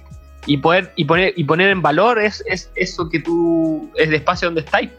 Que es con lo que tú decías, pues, la- de los niños que, que vivían en comunidad en el campo que tienen conocimientos que son de otra área, pero eso no se valora. Entonces, ¿cómo poner en valor ese, ese conocimiento que traen de, de- de otros espacios, de otros territorios? Y es interesante. Igual el tema del hacer pan, como es verdad, o sea, de repente conectar con esas pequeñas cosas de la vida, porque bueno, yo encuentro increíble gente que no sepa cocinar. Para el que esté escuchando y no sepa cocinar, yo encuentro que replantéatelo. Ah, amigo, replantéatelo, aprende a cocinar.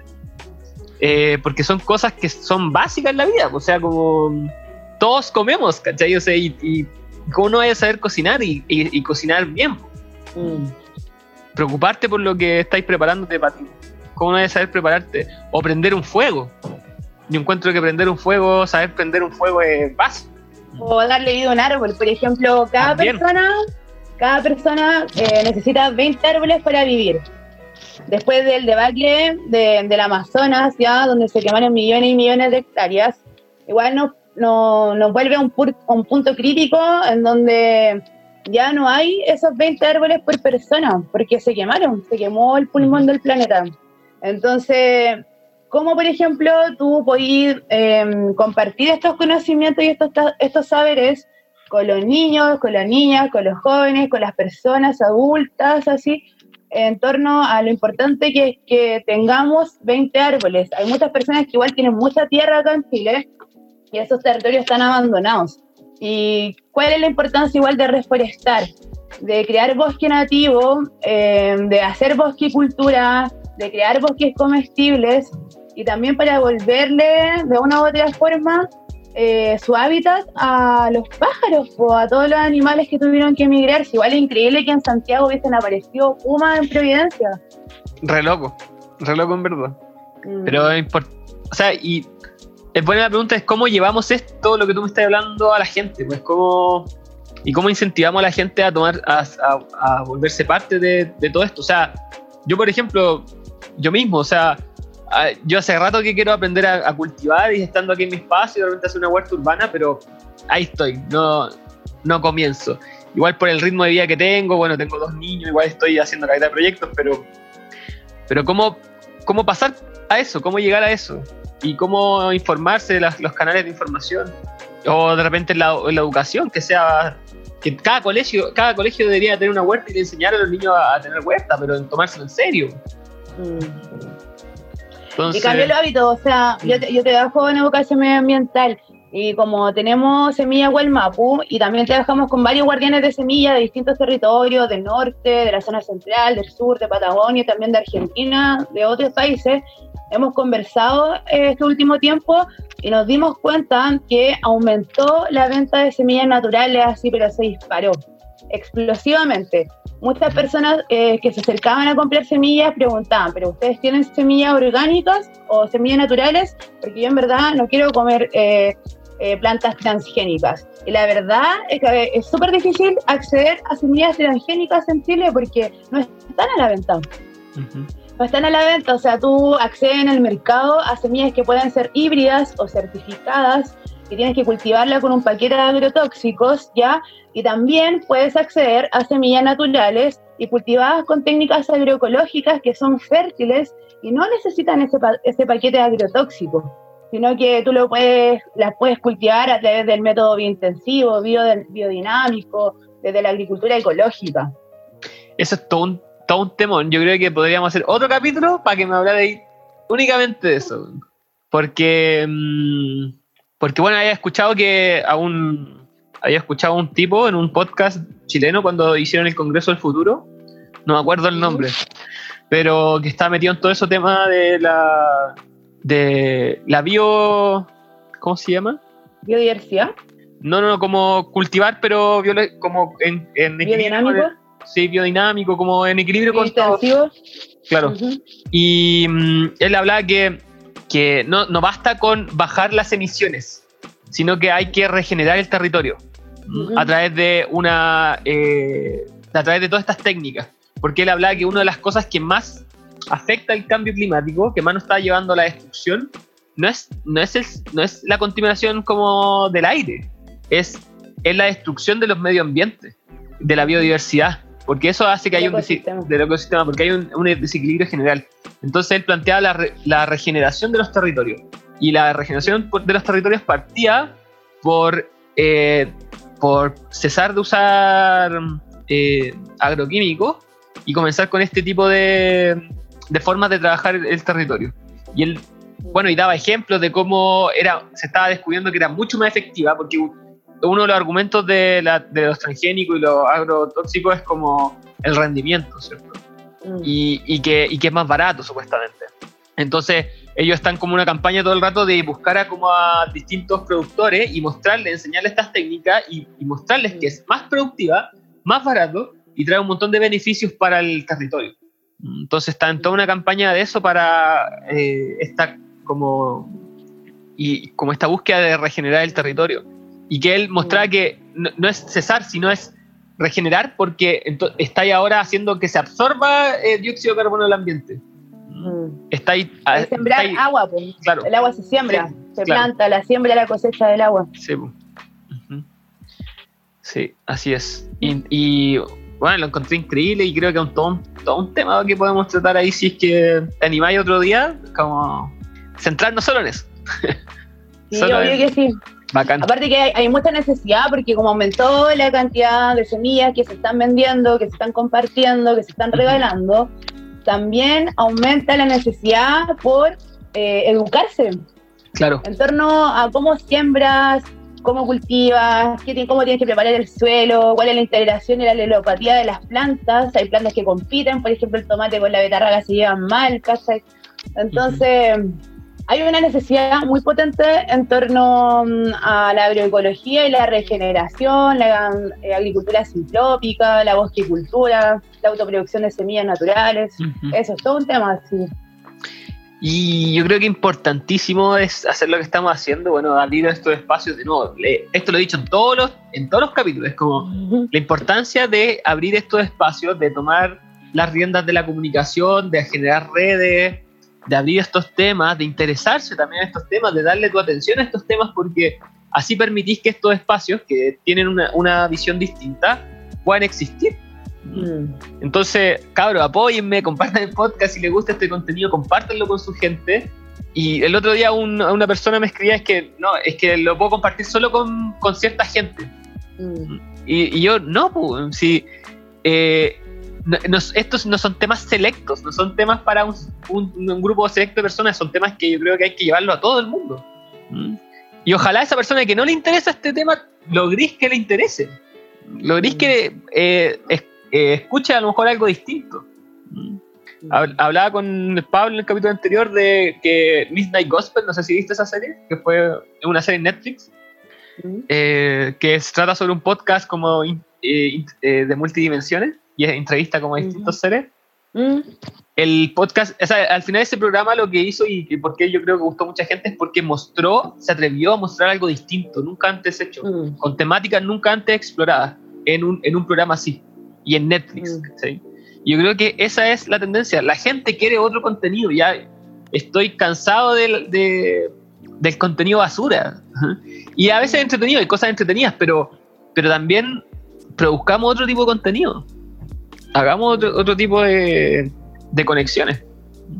Para que estos temas agarren fuerza. ¿Mm? Sí, porque aparte que, bueno, el lenguaje crea realidades, nosotros vivimos en un mundo de signos y de símbolos y desde ahí se construye igual la, se- la semiótica social, ¿cierto? La semántica social, cómo nosotros le damos significado a las cosas, a los objetos, a las emociones. Y dentro de eso, claro, me, me he dado cuenta, por ejemplo, que hay muchas personas que están full viendo noticias siempre, que están así, wow, llenas Sí. de miedo. Y de pronto yo me junto con, con amigos que trabajan en huertas, trabajan con hongos, que van al bosque, que están en el campo y están así como, oh, qué maravilloso, este es el tiempo full de propagar bosque nativo. O mis hongos están súper grandes y como que todos están investigando, todos están creando, así todos están experimentando distintos saberes, distintos sabores, distintas ideologías también que están desarrollando ahora. Hay un tejido micelar súper potente en lo que tú quieras, así. Y claro, son personas que son fuertes porque uno con- construye su propia realidad también. Uno el arquitecto igual de su propio destino. Así es, sí, todo el rato. Y, pero también creo que es importante en ese discurso de cada uno crea su propia realidad, es que cada uno crea su propia realidad y en conjuntos creamos la, la verdadera realidad, pues, porque al final no, no vivimos solos. Porque tú, por más que creáis tu propia realidad, al lado tenías otras mil personas creando otra realidad y, y yo no soy de la opinión de que no puedo, eh, de, de que voy a estar, eh, ¿cómo se llama? Que no me interesa lo que está pasando al lado. No puedo vivir en mi burbuja, ¿cierto? No, no, no me gusta ese tipo de visión y, y por eso creo que es importante empezar a hacer estas conexiones. Y bacán. Y bueno, y lo que sí de la tele es. weón, Apaguen la tele, cabrón, apaguen la tele. ¿De qué, ¿De qué información se están llenando? Y la información es súper es súper importante.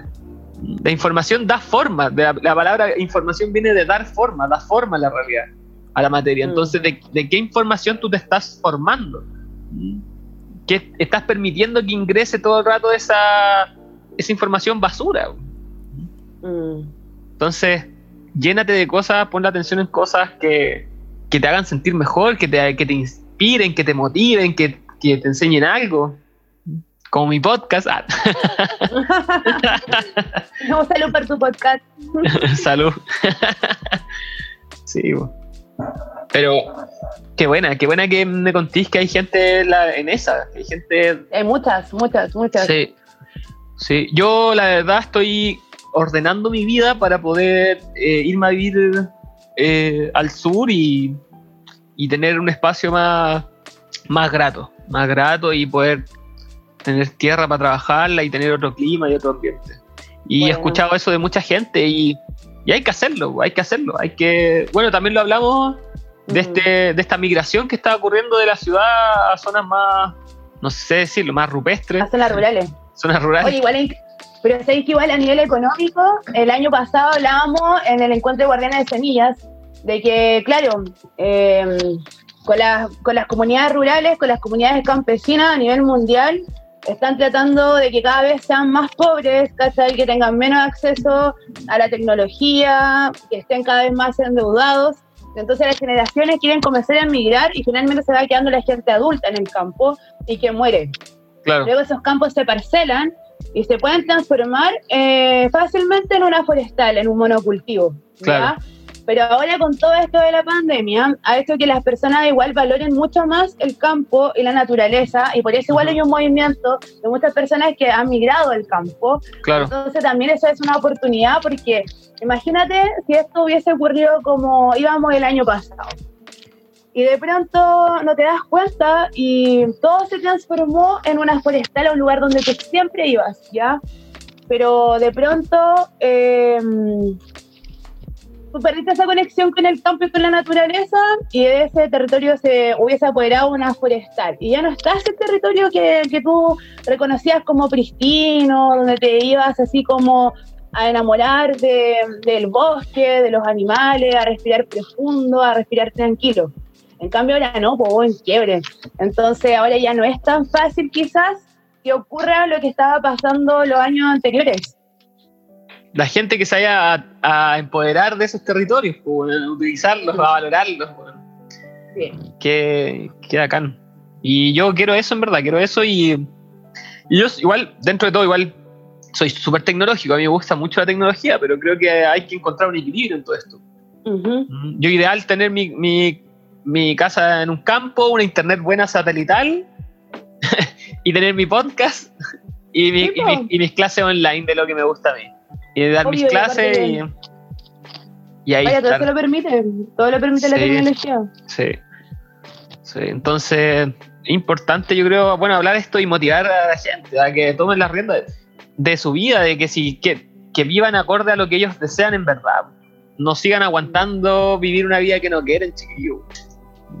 Yo, mm, yo cuando supe que iba papá, como que tuve esa encrucijada, así como sobrevivo adaptándome a, lo que sea o vivo en base a mis propias normas, a mi propia visión y, y me la jugué por lo que me gusta. Pues igual me considero una persona privilegiada, tengo la suerte de tener una casa y a lo mejor no, no tengo deudas.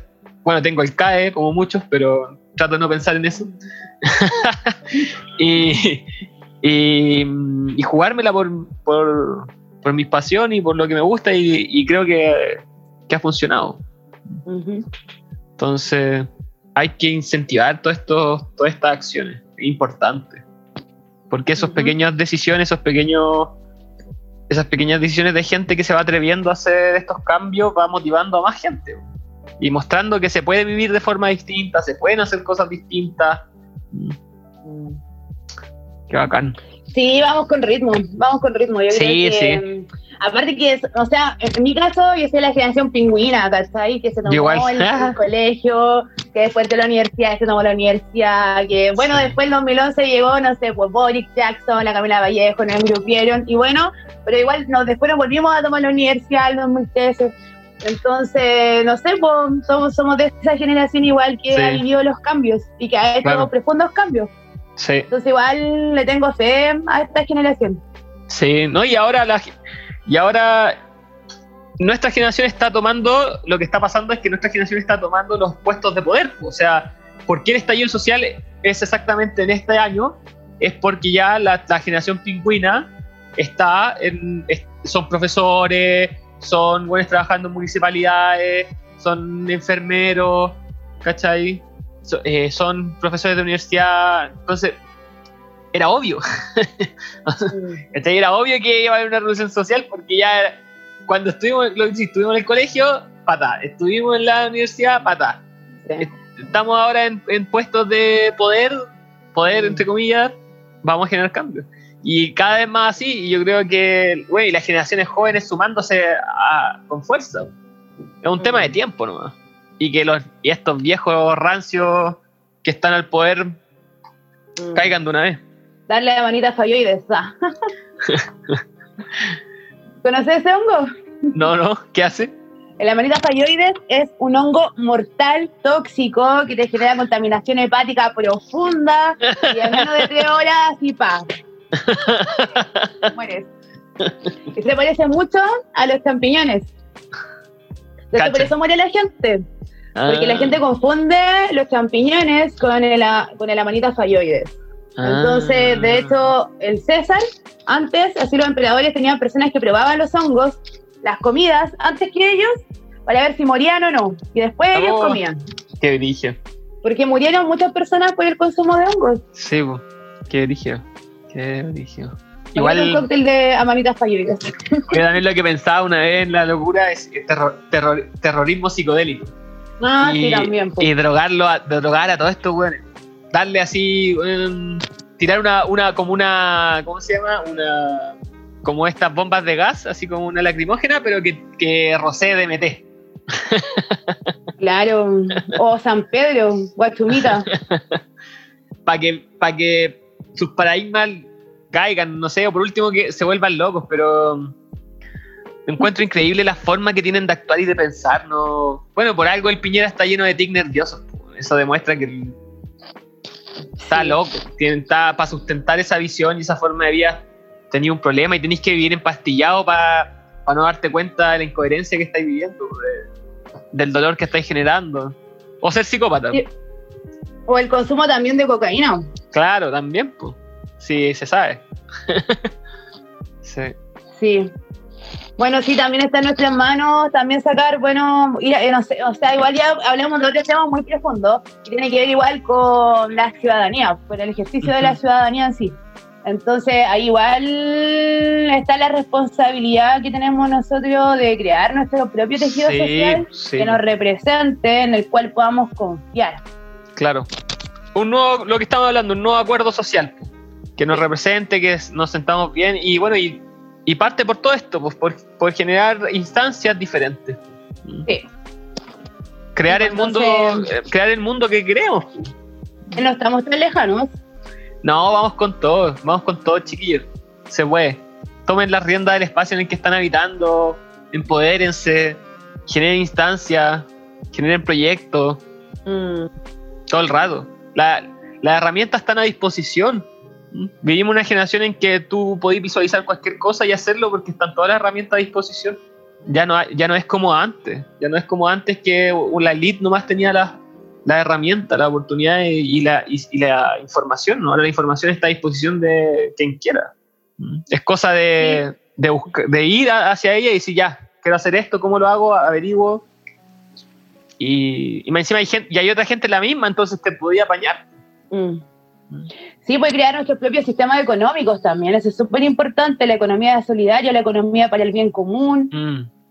Sí. revitalizar todo lo que es el trueque y también ser sincero y honesto en lo que uno comparte intercambia y entrega. Porque a veces por eso igual las personas pierden así como la credibilidad en un nuevo sistema económico, por las cosas que le han sucedido. El mismo tema, por ejemplo, de la Claro. creación de proyectos, etcétera, o que la- las envías también que se ven dentro del mundo profesional, así. Sí. Entonces, yo creo que también, por eso igual pienso, en lo que te enunciaba, en que los cambios vienen como de uno mismo, de, de- desde Mm. nosotros, Sí.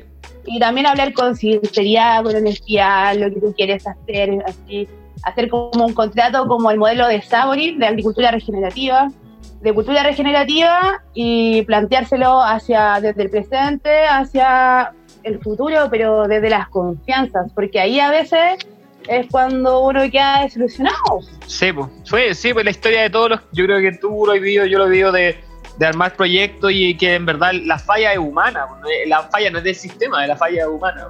Sí. Y bueno, ahí va el trabajo de cada uno de eso, de hablar con sinceridad, de ser, de ser impecable igual. Sí. De apañarse de la mejor forma y no andar. eh, no sé. Yo creo que la mentira es, lo- es una de las cosas que arruina todo. Sí, pues ser directo Sí. y ser sincero igual con uno mismo, con lo que uno desea, lo que uno quiere. Sí, es lo que te va a comprometer y hasta dónde va a llegar igual con eso. claro. Pero está bueno. Y los hongos, pues los hongos te dan mucha energía para trabajar, mucha creatividad. Sí, es verdad. Es verdad. sí, Sí. La- es, cuático como los enteógenos eh, te abren a la creatividad, a, a una forma distinta de, de hacer las cosas. Mm, A mí me han, me han apañado mucho a, a lo- a hacer lo que estoy haciendo. O sea, emprendimiento de arte y otras cosas, proyectos que tengo por ahí, este podcast. A decir, voy, voy y, me la arreglo y busco la solución creativa. Es una actitud diferente frente a este tipo de cosas. Bueno, a la vida en, a la vida en general. sí, sí. A mí, a mí igual en verdad me, me ayudan harto los hongos a trabajar, pues trabajo con hartas personas, en hartos proyectos, en har- bueno, bueno, la universidad, igual hago clases en la universidad, me dedico a la investigación, entonces como que, pero igual siempre quiero estar en las montañas, siempre quiero estar en el bosque, siempre quiero andar viendo hongos, recolectando, recolectando semillas, entonces como que en verdad, mm, yo creo que me- en un tiempo más, como que me jubilaría y me iría así como solamente a estar como en un santuario, así, y dedicarme solamente a, a- a hacer bosque, en verdad. A mí lo que más me gusta es sembrar. Claro. Qué bacán. Oye, hablando de un santuario, como que el, el, el podcast pasado hablamos del, de un templo que está construyendo el Alex Gray. Mm, Y que es un templo donde él tiene su arte y como que dar espacio a la creación artística y hacen talleres gratuitos y lo abre a, esa, a esa energía, ¿cachai? Como, y ellos como que están en la bola de educar para cambiar el mundo, ¿cachai? Y entonces están enseñando todo y tiene una pasantía gratuita para los artistas que, que quieren aprender con él así directamente y es gratis, ¿cachai? Porque el loco ya tiene la plata suficiente, no, su tema no es ganar plata ya, es otra cosa, es Bueno. hacer algo trascendente, trascender. claro. Se llegó a la cúspide de la pirámide de Maslow. Sí, entonces también me gusta eso de generar ese tipo de espacios. Yo creo que hay que, hay que apuntar a eso, a generar espacios de, que cambien la cultura así radicalmente y la lógica de la cultura. O sea, generar un imagínate un santuario de hongo acá en Chile, dedicado a, Sí. A la, a la flora a la- a la- al bosque nativo y a los hongos y a la contemplación de, de todo eso. Sí, o sea, y, el, y sí, pues y el bosque nativo igual. Mm. Yo creo que es lo más necesario en estos tiempos, de verdad. Y disculpa que insista con el tema, pero una vez me comí unos hongos en el En el, en, el, en el parque, y andaba sola y me fui a comer unos hongos. Y justo empezaba la temporada de otoño. Y como que los, los, el árbol, así, los árboles, el bosque, que le dicen el bosque encantado, me hablaban así, me decían, oh, dedícate a sembrar, así, te caían un montón de semillas de árboles nativos, así, de ñirre, de peo, y yo que ¿qué, qué onda? Estaba lleno, así, me fui con un montón de semillas. Bueno, igual las sembré. Eh, siempre de la huayteca, yo decía, pero, oh, qué onda, y claro, es que la cuestión de- del bosque nativo es principal, así. Igual que los árboles frutales, de verdad necesitamos sembrar, necesitamos sembrar árboles. Por ejemplo, en el. Bolsón, antes, cuando nacía un niño, los padres debían eh, sembrar un árbol. Y eso era una normativa en la comarca. Mira, Después, cuando el joven llegaba a los 18, 21 años, él se tenía que hacer cargo de ese árbol. brígido. Igual es una súper buena idea.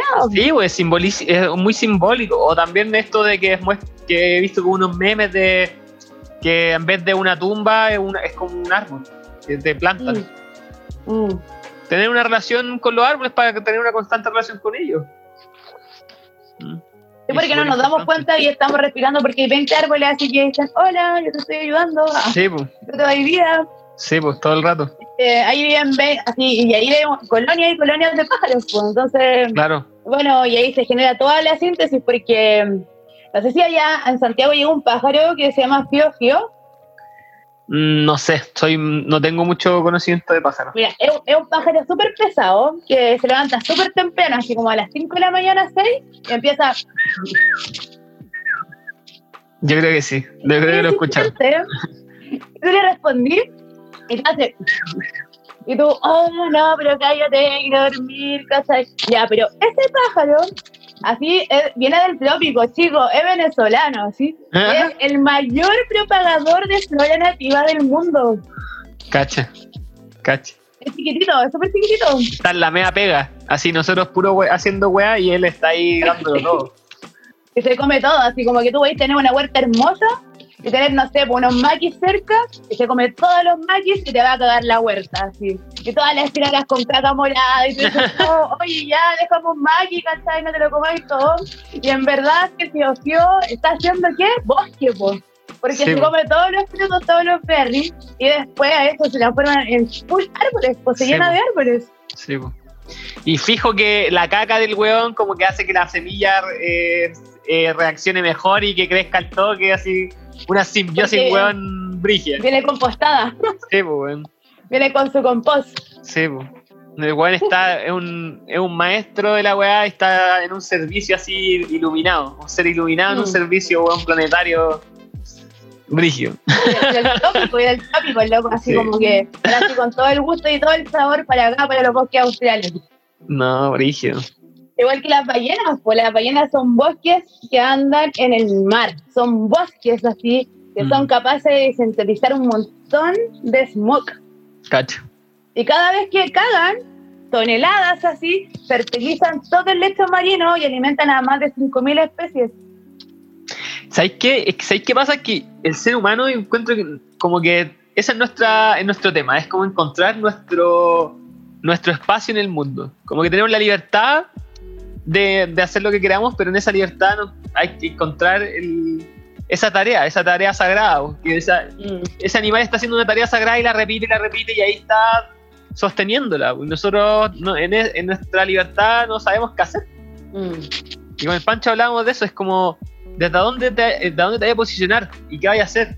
¿Mm? Y puede ser de lo que tú queráis, pero donde esté aporta, aporta a, a esto.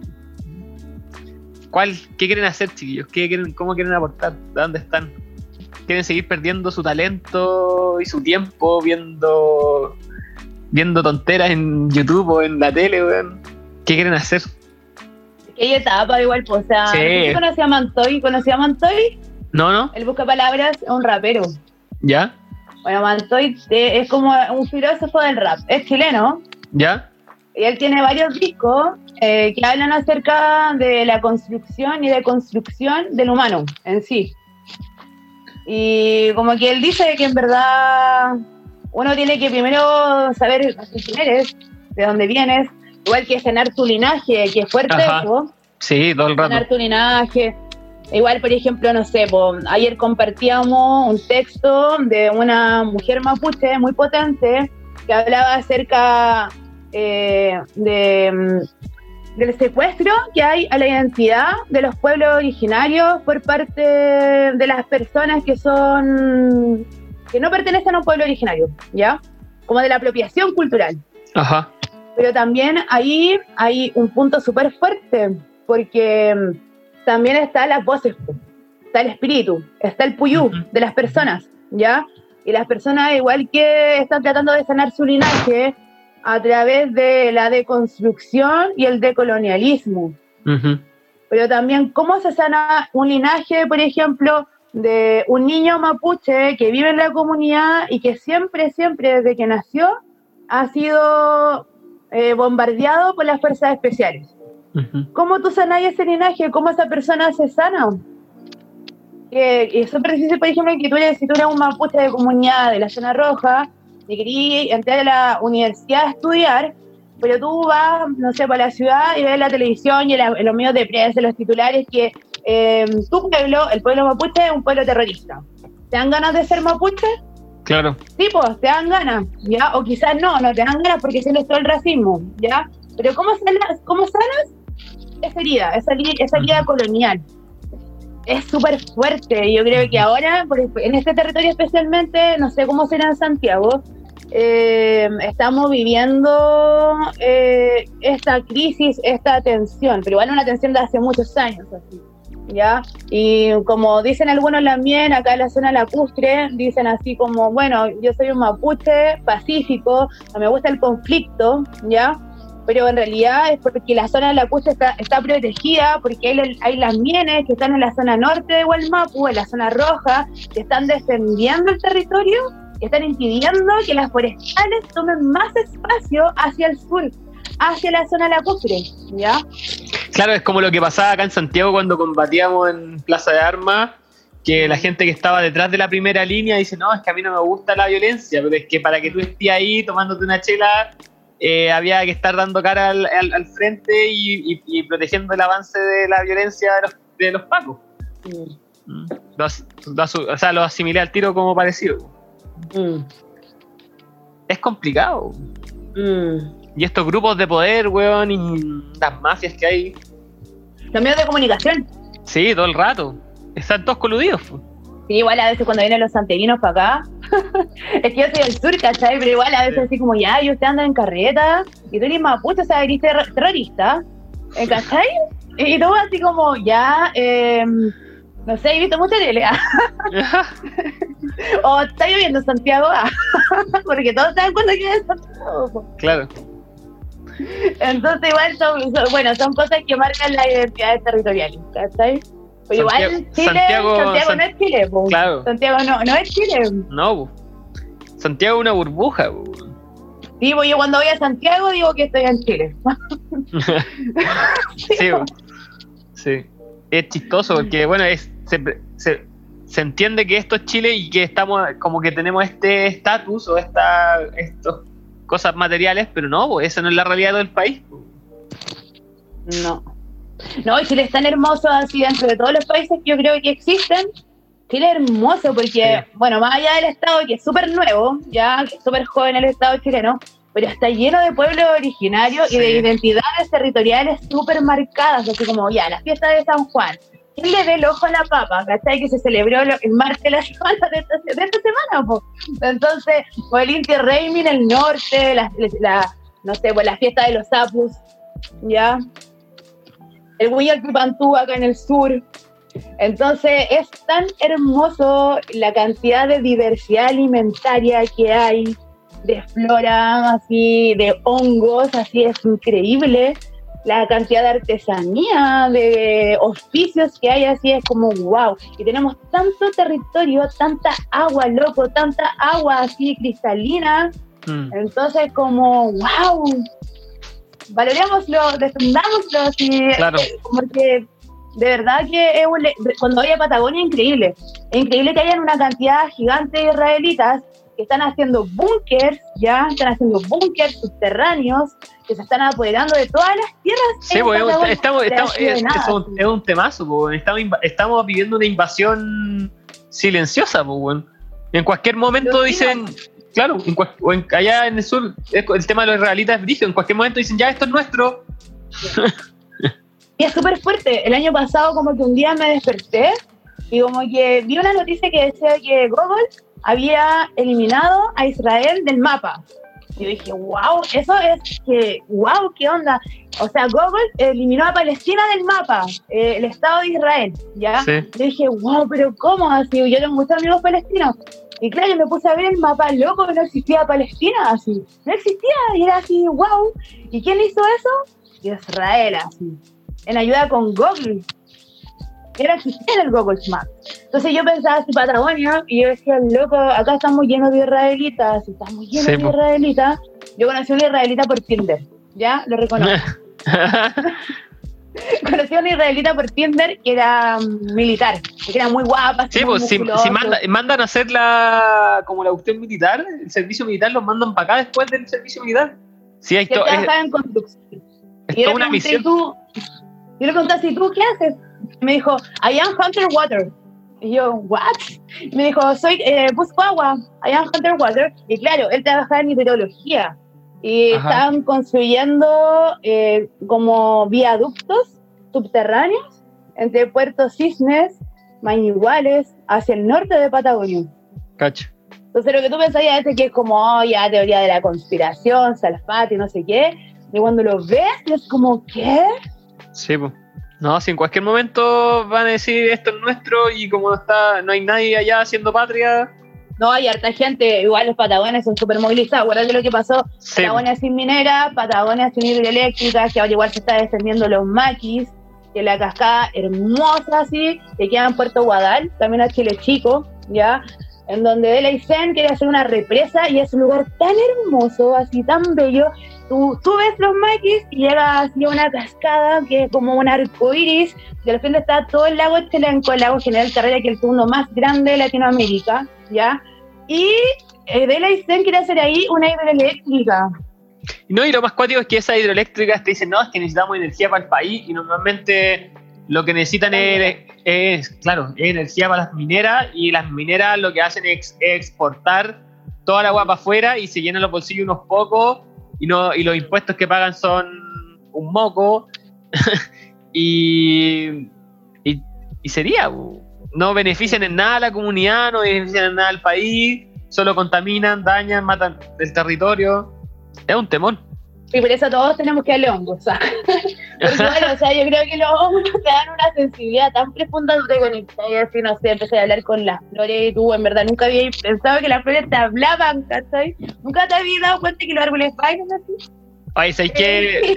Bueno, Fer, en verdad, de verdad quiero así que en algún momento que se dé la oportunidad de tomar hongos juntos y que me lleve un paseo al bosque.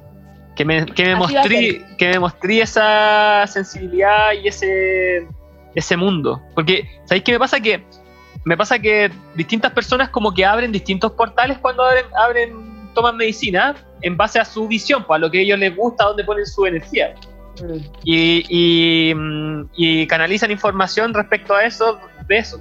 Entonces, cu- el año pasado cuando tú tomáis medicina con otra persona que tiene un portal, no sé, pues, de esto y tú tenías otro de esto, podéis abrir los dos y, y aprender de ambos. pues, y, y tú me mostrar, mostrarme cómo acceder a ese, a ese mundo.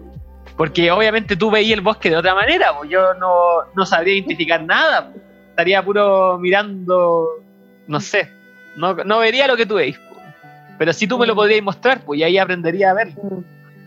Sí, pues, y yo vería como tus ojos, los ojos de Dani ver. ah, Sí. Sí, sería entretenido. Sí. Ojalá que sea para primavera, pues para primavera hay que puro, no, hay que puro salir al campo, al bosque, está hermoso. Sí. Bueno, yo el próximo año pretendo andar por el sur, así que yo creo que se va a dar. Ahora esta primera lo veo difícil, pero porque mis niños aparte están muy chicos. Mm. Pero para el próximo año sí se va a dar. Se va a dar. Qué bacán. Sí. Quiero conocer más de lo que me estáis contando. Sí, bueno, acá hay, hay bosques hermosos, así, como que son, de- son muy pristinos y por eso igual hay que cuidarlos. Mm. Igual, ¿sabes lo que me llama la atención mucho del humano? Es que yo siempre salgo, pues siempre voy al bosque. Y mm, sabes que donde voy, donde voy, así, al río que voy, a la laguna que voy, donde sea, siempre está lleno de botellas de cerveza, de pisco, de vodka, de Man, whisky. qué loco, terrible, siempre, weón. Siempre, siempre, siempre, siempre. Entonces, como que siempre hay que llevar una bolsa o una caja para traerte toda la basura del carrete. En lugares pristinos, hermosos, así. Lo que más me llama la atención es que siempre está lleno de cerveza. Sí. Lleno, lleno, lleno, lleno, lleno, lleno, lleno, lleno, así, pero heavy. Pero yo creo que la educación cambia igual caleta la visión. Mm. Caleta. Es importante la educación. Eh, Sí, nosotros hemos salido hartas veces con los scouts, unas Sí. scouts, siempre scouts, eh, y también con estudiantes de distintos colegios, en la universidad igual, a limpiar. ujú. Y bueno, que impactado, o sea, como que ya después no te dan ganas, eh, si fumáis, de, fuma- de tirar el pucho. Claro. No te dan ganas, si tomáis cerveza, de botar la cerveza, porque ves tanta, tanta, y de condones, así ya está bien, usen condones, pero igual guárdenlo y bótenlo después en la basura. Sí, no todo el rato. Es que es terrible, weón, de verdad es terrible. La lata de chela ahí y se hacen fogatas, ¿no? Qué, mm, qué mal. El poco, por- yo creo que también ahí no solo va por el tema de que hay que dejar limpio, sino que de repente tomar conciencia de que ese espacio no es tuyo, que ahí habitan otros seres. Si tú vayas a una casa ajena, tú no te vas a portar así, pues. Nadie Están en normal. tu casa, pues. No. O sea, todo Entonces- por tu casa. Entonces, mm, es un temón eso. Pero todo, pa- todo parte por la educación, yo creo. Todo parte por. Bueno, la, y el tejido, como decir, el tejido social. Sí, pero igual creo harto las nuevas generaciones, Mm, Sí, ¿cierto? sí. Aparte tengo- que son hijos la mayoría de la generación pingüina, pues. Sí, pues. Sí, Entonces, tengo fe. Sí. le tengo fe. Sí, pues a mi hijo igual también le voy a mostrar todo esto que he ido aprendiendo.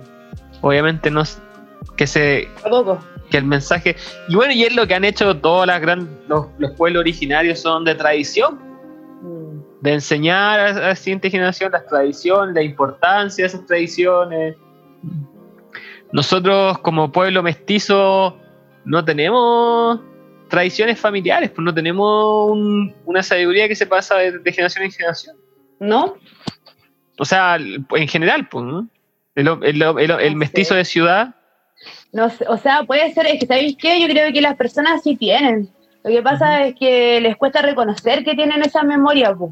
claro, ponerla en Por valor. ejemplo, el, sí, o por ejemplo, el, mismo tema de la, la agüita de menta, pues, o sea, ya te duele la, la, la guata que así, Ah, no claro. de menta.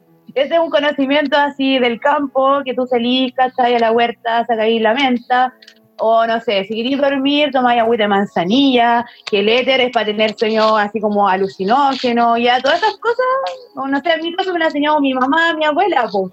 Mi mamá me daba cualquier jugo porque cuando era chica me gustaba fumar éter. y eso me lo había contado mi abuelita. acá. Que el éter era así como que te hacía tener sueños locos. Entonces, eh, o sea, yo creo que es como como nosotros ponemos en valor ¿cachai? Claro. nuestra memoria. es verdad. Sí. En el sur, por ejemplo, la gente, el año pasado andaban unos chefs súper famosos, así que se dedican a la, a la cuisine y andaban rescatando eh, la wild food, la comida salvaje Ajá. y nos encontramos en Palena. Entonces ellos me decían así, no, y la gente no nos quiere decir qué comían. Y nosotros pensamos así que están acá en Palena, que no podían acceder a la comida, y queremos saber porque en ese tiempo no habían tallarines, no había arroz así, no había arroz como ahora. ¿Qué comía la gente? Y la gente no les quería decir de qué se alimentaban, porque les daba vergüenza, porque decían que esa era comida, era comida de pobre. ¿Y qué era? En primera instancia era el pan del pobre. ¿Y qué era eso? El gargal, un hongo, el grifo era gargal. Que antes los bosques nativos estaban impregnados de gargales, había muchísimos. Entonces las mujeres lo preparaban con las lentejas, con los porotos, con las papas, en las cazuelas, se lo ponían al pan así. Para todo pan del pobre, grifo la gargal, los gargales. También así el multún que se hace del trigo, así. Y la gente le costaba mucho hablar de eso. Y ahora tú, así como que, no sé, vas a un restaurante en ese tiempo, al Boragó, Sí. ¿y qué comes? Lo que comían las personas así, y lo que comen acá en el sur. Que Claro. se le ocurrió así como rescatar todos esos saberes y hacerlo una cocina de primera calidad. Poner en valor. Piensas po. que porque te comí un, un- no sé, porque te comí, no sé, un sushi, una promoción de sushi, estás así como, wow, Claro. porque tú la promoción de sushi. O porque puedes comer una manzana roja del supermercado, muy linda, o un tomate que te dice, wow, yo tengo mucho Roundup, mucho glifosato, estoy comiendo maravilloso. Y en verdad lo, lo mejor es tú ir a sacar la manzana del campo. Y que está lleno de manzanas, porque acá en el sur está lleno, Está lleno. loco, lleno de manzanas. Mi familia tiene un, un- un campo donde hay unos, unos manzanos y el árbol se le llegan a romper las ramas de la cantidad de manzanas que da. Y unas manzanas exquisitas, exquisitas, así un aroma impresionante. Sí, entonces increíble cómo han cambiado nuestros referentes cognitivos en torno a, a lo Dale, ahora sí, de vuelta. Ten- otro problema técnico. Ah, Igual me sirvió para darme cinco vueltas por mi casa. y mm, bueno, así con, con poner en valor igual la cultura, yo creo que eso es todo un tema porque eh, yo creo que la gente no, no sabe el valor cultural que tiene y eso también la empobrece, no solo en el sentido material, sino que, que se sienten desprevistos de valor, siendo Mm. que hay mucho valor ahí. Sí. Y, y compartir ese valor con los demás, po. rescatar toda esa, esa, esa, belleza, esa, esa sabiduría. Sí, pues bueno, las voces oprimidas están igual descolonizándose, Claro. igual está apareciendo un movimiento hermoso que tiene que ver igual con lo femenino, con la energía femenina de la naturaleza. Yo creo que mm, igual es una evolución, estamos evolucionando. Todo el Todo el rato, todo el rato estamos evolucionando. Sí, todo el rato. Sí, yo creo que eso es súper importante eh, creerlo Mm. acerca de la evolución porque Que vamos para buen camino, que vamos por buen camino. vamos para buen camino, ¿cierto? Sí, sí. Y como el yin y el yang, pues, o sea, por ejemplo, el mito de la serpiente Centel y Kaikai, que también se repite en varias culturas, en varios pueblos, como en pueblos que hay en Colombia, que también hablan acerca de las serpientes, que había una serpiente que evocaba la energía positiva del universo y hay una, había una serpiente que evocaba la, la energía negati- negativa del universo, eso igual hace que estemos en constante búsqueda del equilibrio. Aparte que no crecemos sin lo malo, generalmente Claro. Siempre cuando nos, nos sucede algo negativo es realmente una prueba que nos hace evocar la resiliencia y crecer. Sí, po, todo el rato. po. O sea, nos desafía, por la realidad nos desafía. Y si, si no nos desafiara, seríamos inútiles. po. No, no tendríamos ni, un, ni una gracia. Igual. Y estamos en épocas súper desafiantes de, de- de encontrar soluciones, de encontrar los cambios que queremos. Sí, pues yo creo que estamos todo el rato evolucionando y hay que tener fe en lo que estamos haciendo y que lo que estamos haciendo va por buen camino en el sentido de que hay personas que están haciendo muchas cosas hermosas así en distintas partes del universo del mundo, así, increíble. Sí. Entonces, wow, o sea, todos nos podemos complementar, podemos compartir, también así podemos buscar información, podemos autoeducarnos, ¿cierto? sí. Mientras sí. sea del respeto, así, desde la honestidad. Y insisto, hay que, hay que darle tribuna y hay que darle voz a esa gente y hay que hacer conexión entre la gente que está haciendo cosas bacanes y apañarnos, apañarnos para seguir creciendo. Sí, así que... Porque, porque, porque los malos se organizan.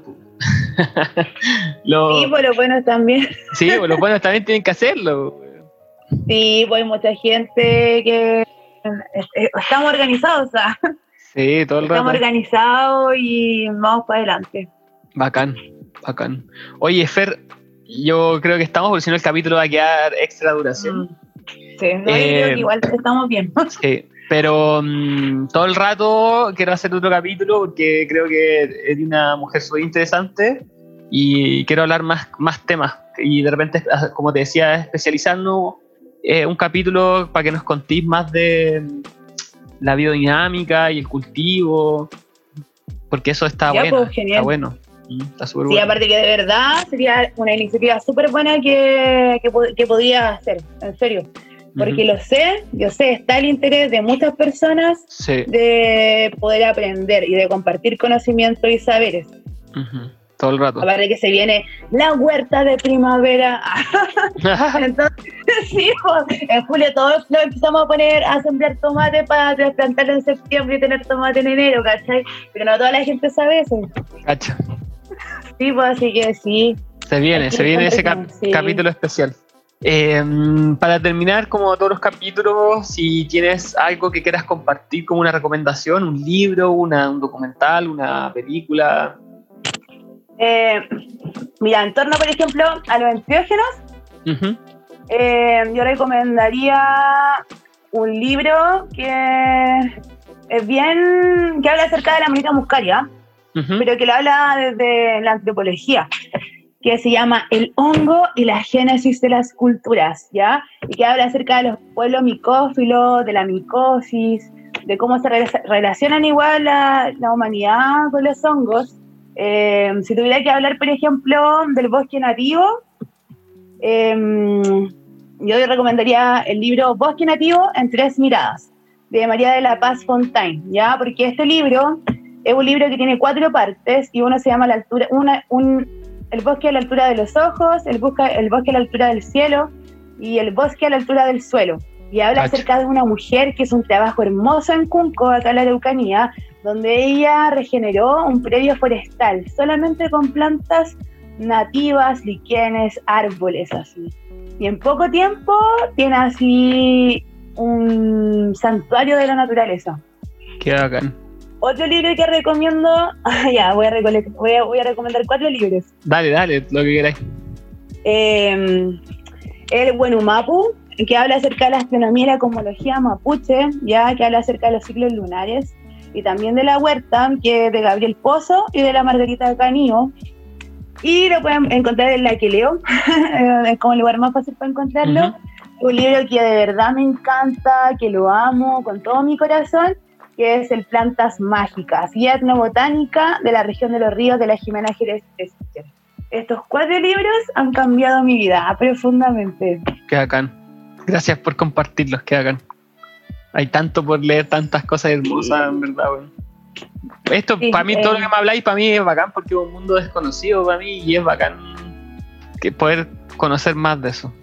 Y también hay un documental que está en YouTube, que es súper bueno, que se llama Del peyote al LSD.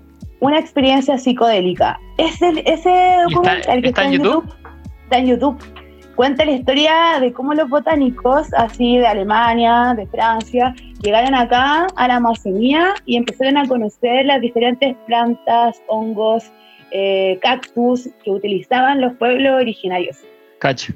También habla acerca de María Sabina, después cómo se lo llevaron a Estados Unidos, cómo lo transformaron también en el LCD finalmente. Ah, bueno, está bueno, bacán. Ese docu es lo voy a ver, bueno. ese lo voy a ver, porque ahora en verdad en mi vida de padre no tengo tiempo para leer. Pero un documentalcito antes de acostarme sí es más o menos. Ah, y también Eh. quiero, quiero recomendar un podcast que están haciendo unos amigos de Viverio Regenera, que se llama Plantas y Pan. Plantas y Y hablan- Plantas y Pan. ¿ya? Y los, los chiquillos están haciendo un programa súper entretenido que habla acerca de la bosquicultura y de la regeneración y que van mostrando plantas. Son como los hombres de las plantas y son muy entretenidos. Bacán. ¿Y cómo- eh, está en Spotify? Eh, sí, pues está en Spotify, puedes buscarlo en Instagram como Plantas y Punk. Todos juntos. Bacán, bacán. A lo mejor Ahí hacemos, hacemos un, un crossover. Sí, sí, sí, como que ellos eh, están haciendo un trabajo súper entretenido en torno a todo lo que es regeneración, eh, agricultura sintrópica, permacultura, y como que son muy enamorados de las plantas y de los árboles, y son súper sabiondos y quedan así como, wow, I love you. Igual a, veces, hablan como, no sé, de- en el capítulo 4 hablan del latúe, que es una planta mm, que tiene poderes enteógenos que sale acá en el sur y que era es utilizada por los machis. Pero si no- me habías dicho que no sabía y de planta de macho. el latúe. Bueno, en el capítulo 4 ellos hablan acerca del latúe. Por eso igual Buena. recomiendo ese podcast porque es bueno. Buenísima. Ya, pues, Fer. Me, eh, me voy a despedir. Bueno, les recuerdo, chiquillos, si les gusta el podcast, reco eh, recomiéndenselo a sus amigos, a su familia, a su mamá, a su papá, a su abuela. Eh, me llegó hace poco una, una persona de 57 años que me habló y me agradeció por los capítulos porque su hijo se lo había mostrado y lo encontró increíble. Eh, entonces no, no tengan esa, esa, ese setup de que el podcast o este tipo de, conoci- eh, de conocimiento o conversaciones no son para toda la gente, al contrario. Y mm, síganme en mis redes sociales, arroba dimensión.dani en Instagram o arroba la factoría para mi arte, para todas las actividades del podcast y también para los, para los cursos que estoy haciendo. Todos los meses hago cursos de interpretación de sueños y tarot terapéutico para los que les guste ese tema. Y Fer, tus redes sociales, compartas también para que te sigan. Para todo lo que estás Bueno, haciendo. nosotros, nosotros tenemos el fanpage en Instagram, Semillas Gualmapu, y bueno, vendemos semillas orgánicas naturales. Y también tenemos Fungi Huerta, donde damos todos los talleres que tienen que ver con hongos silvestres comestibles, y ahora se viene como eh, la nueva temporada de cultivo de hongos, Fungi Cocina. Y Bueno. más adelante igual van a haber programas, bueno, estamos trabajando con dos municipalidades para poder hacer cápsulas informativas en torno a la autosustentabilidad tanto en la alimentación y eh, las plantas medicinales y el cultivo de hongos y la fungicocina y las Bacán. huertas y todo y estos programas van a empezar ya pronto así que toda esa información la, la vamos a compartir desde las redes sociales Qué bacán. Ahí vamos a estar compartiendo todo para ir as- haciendo micelio. sí hay que crear esporar igual liberar esporas ah. Sí, todo el rato. Así que bacán, chiquillos.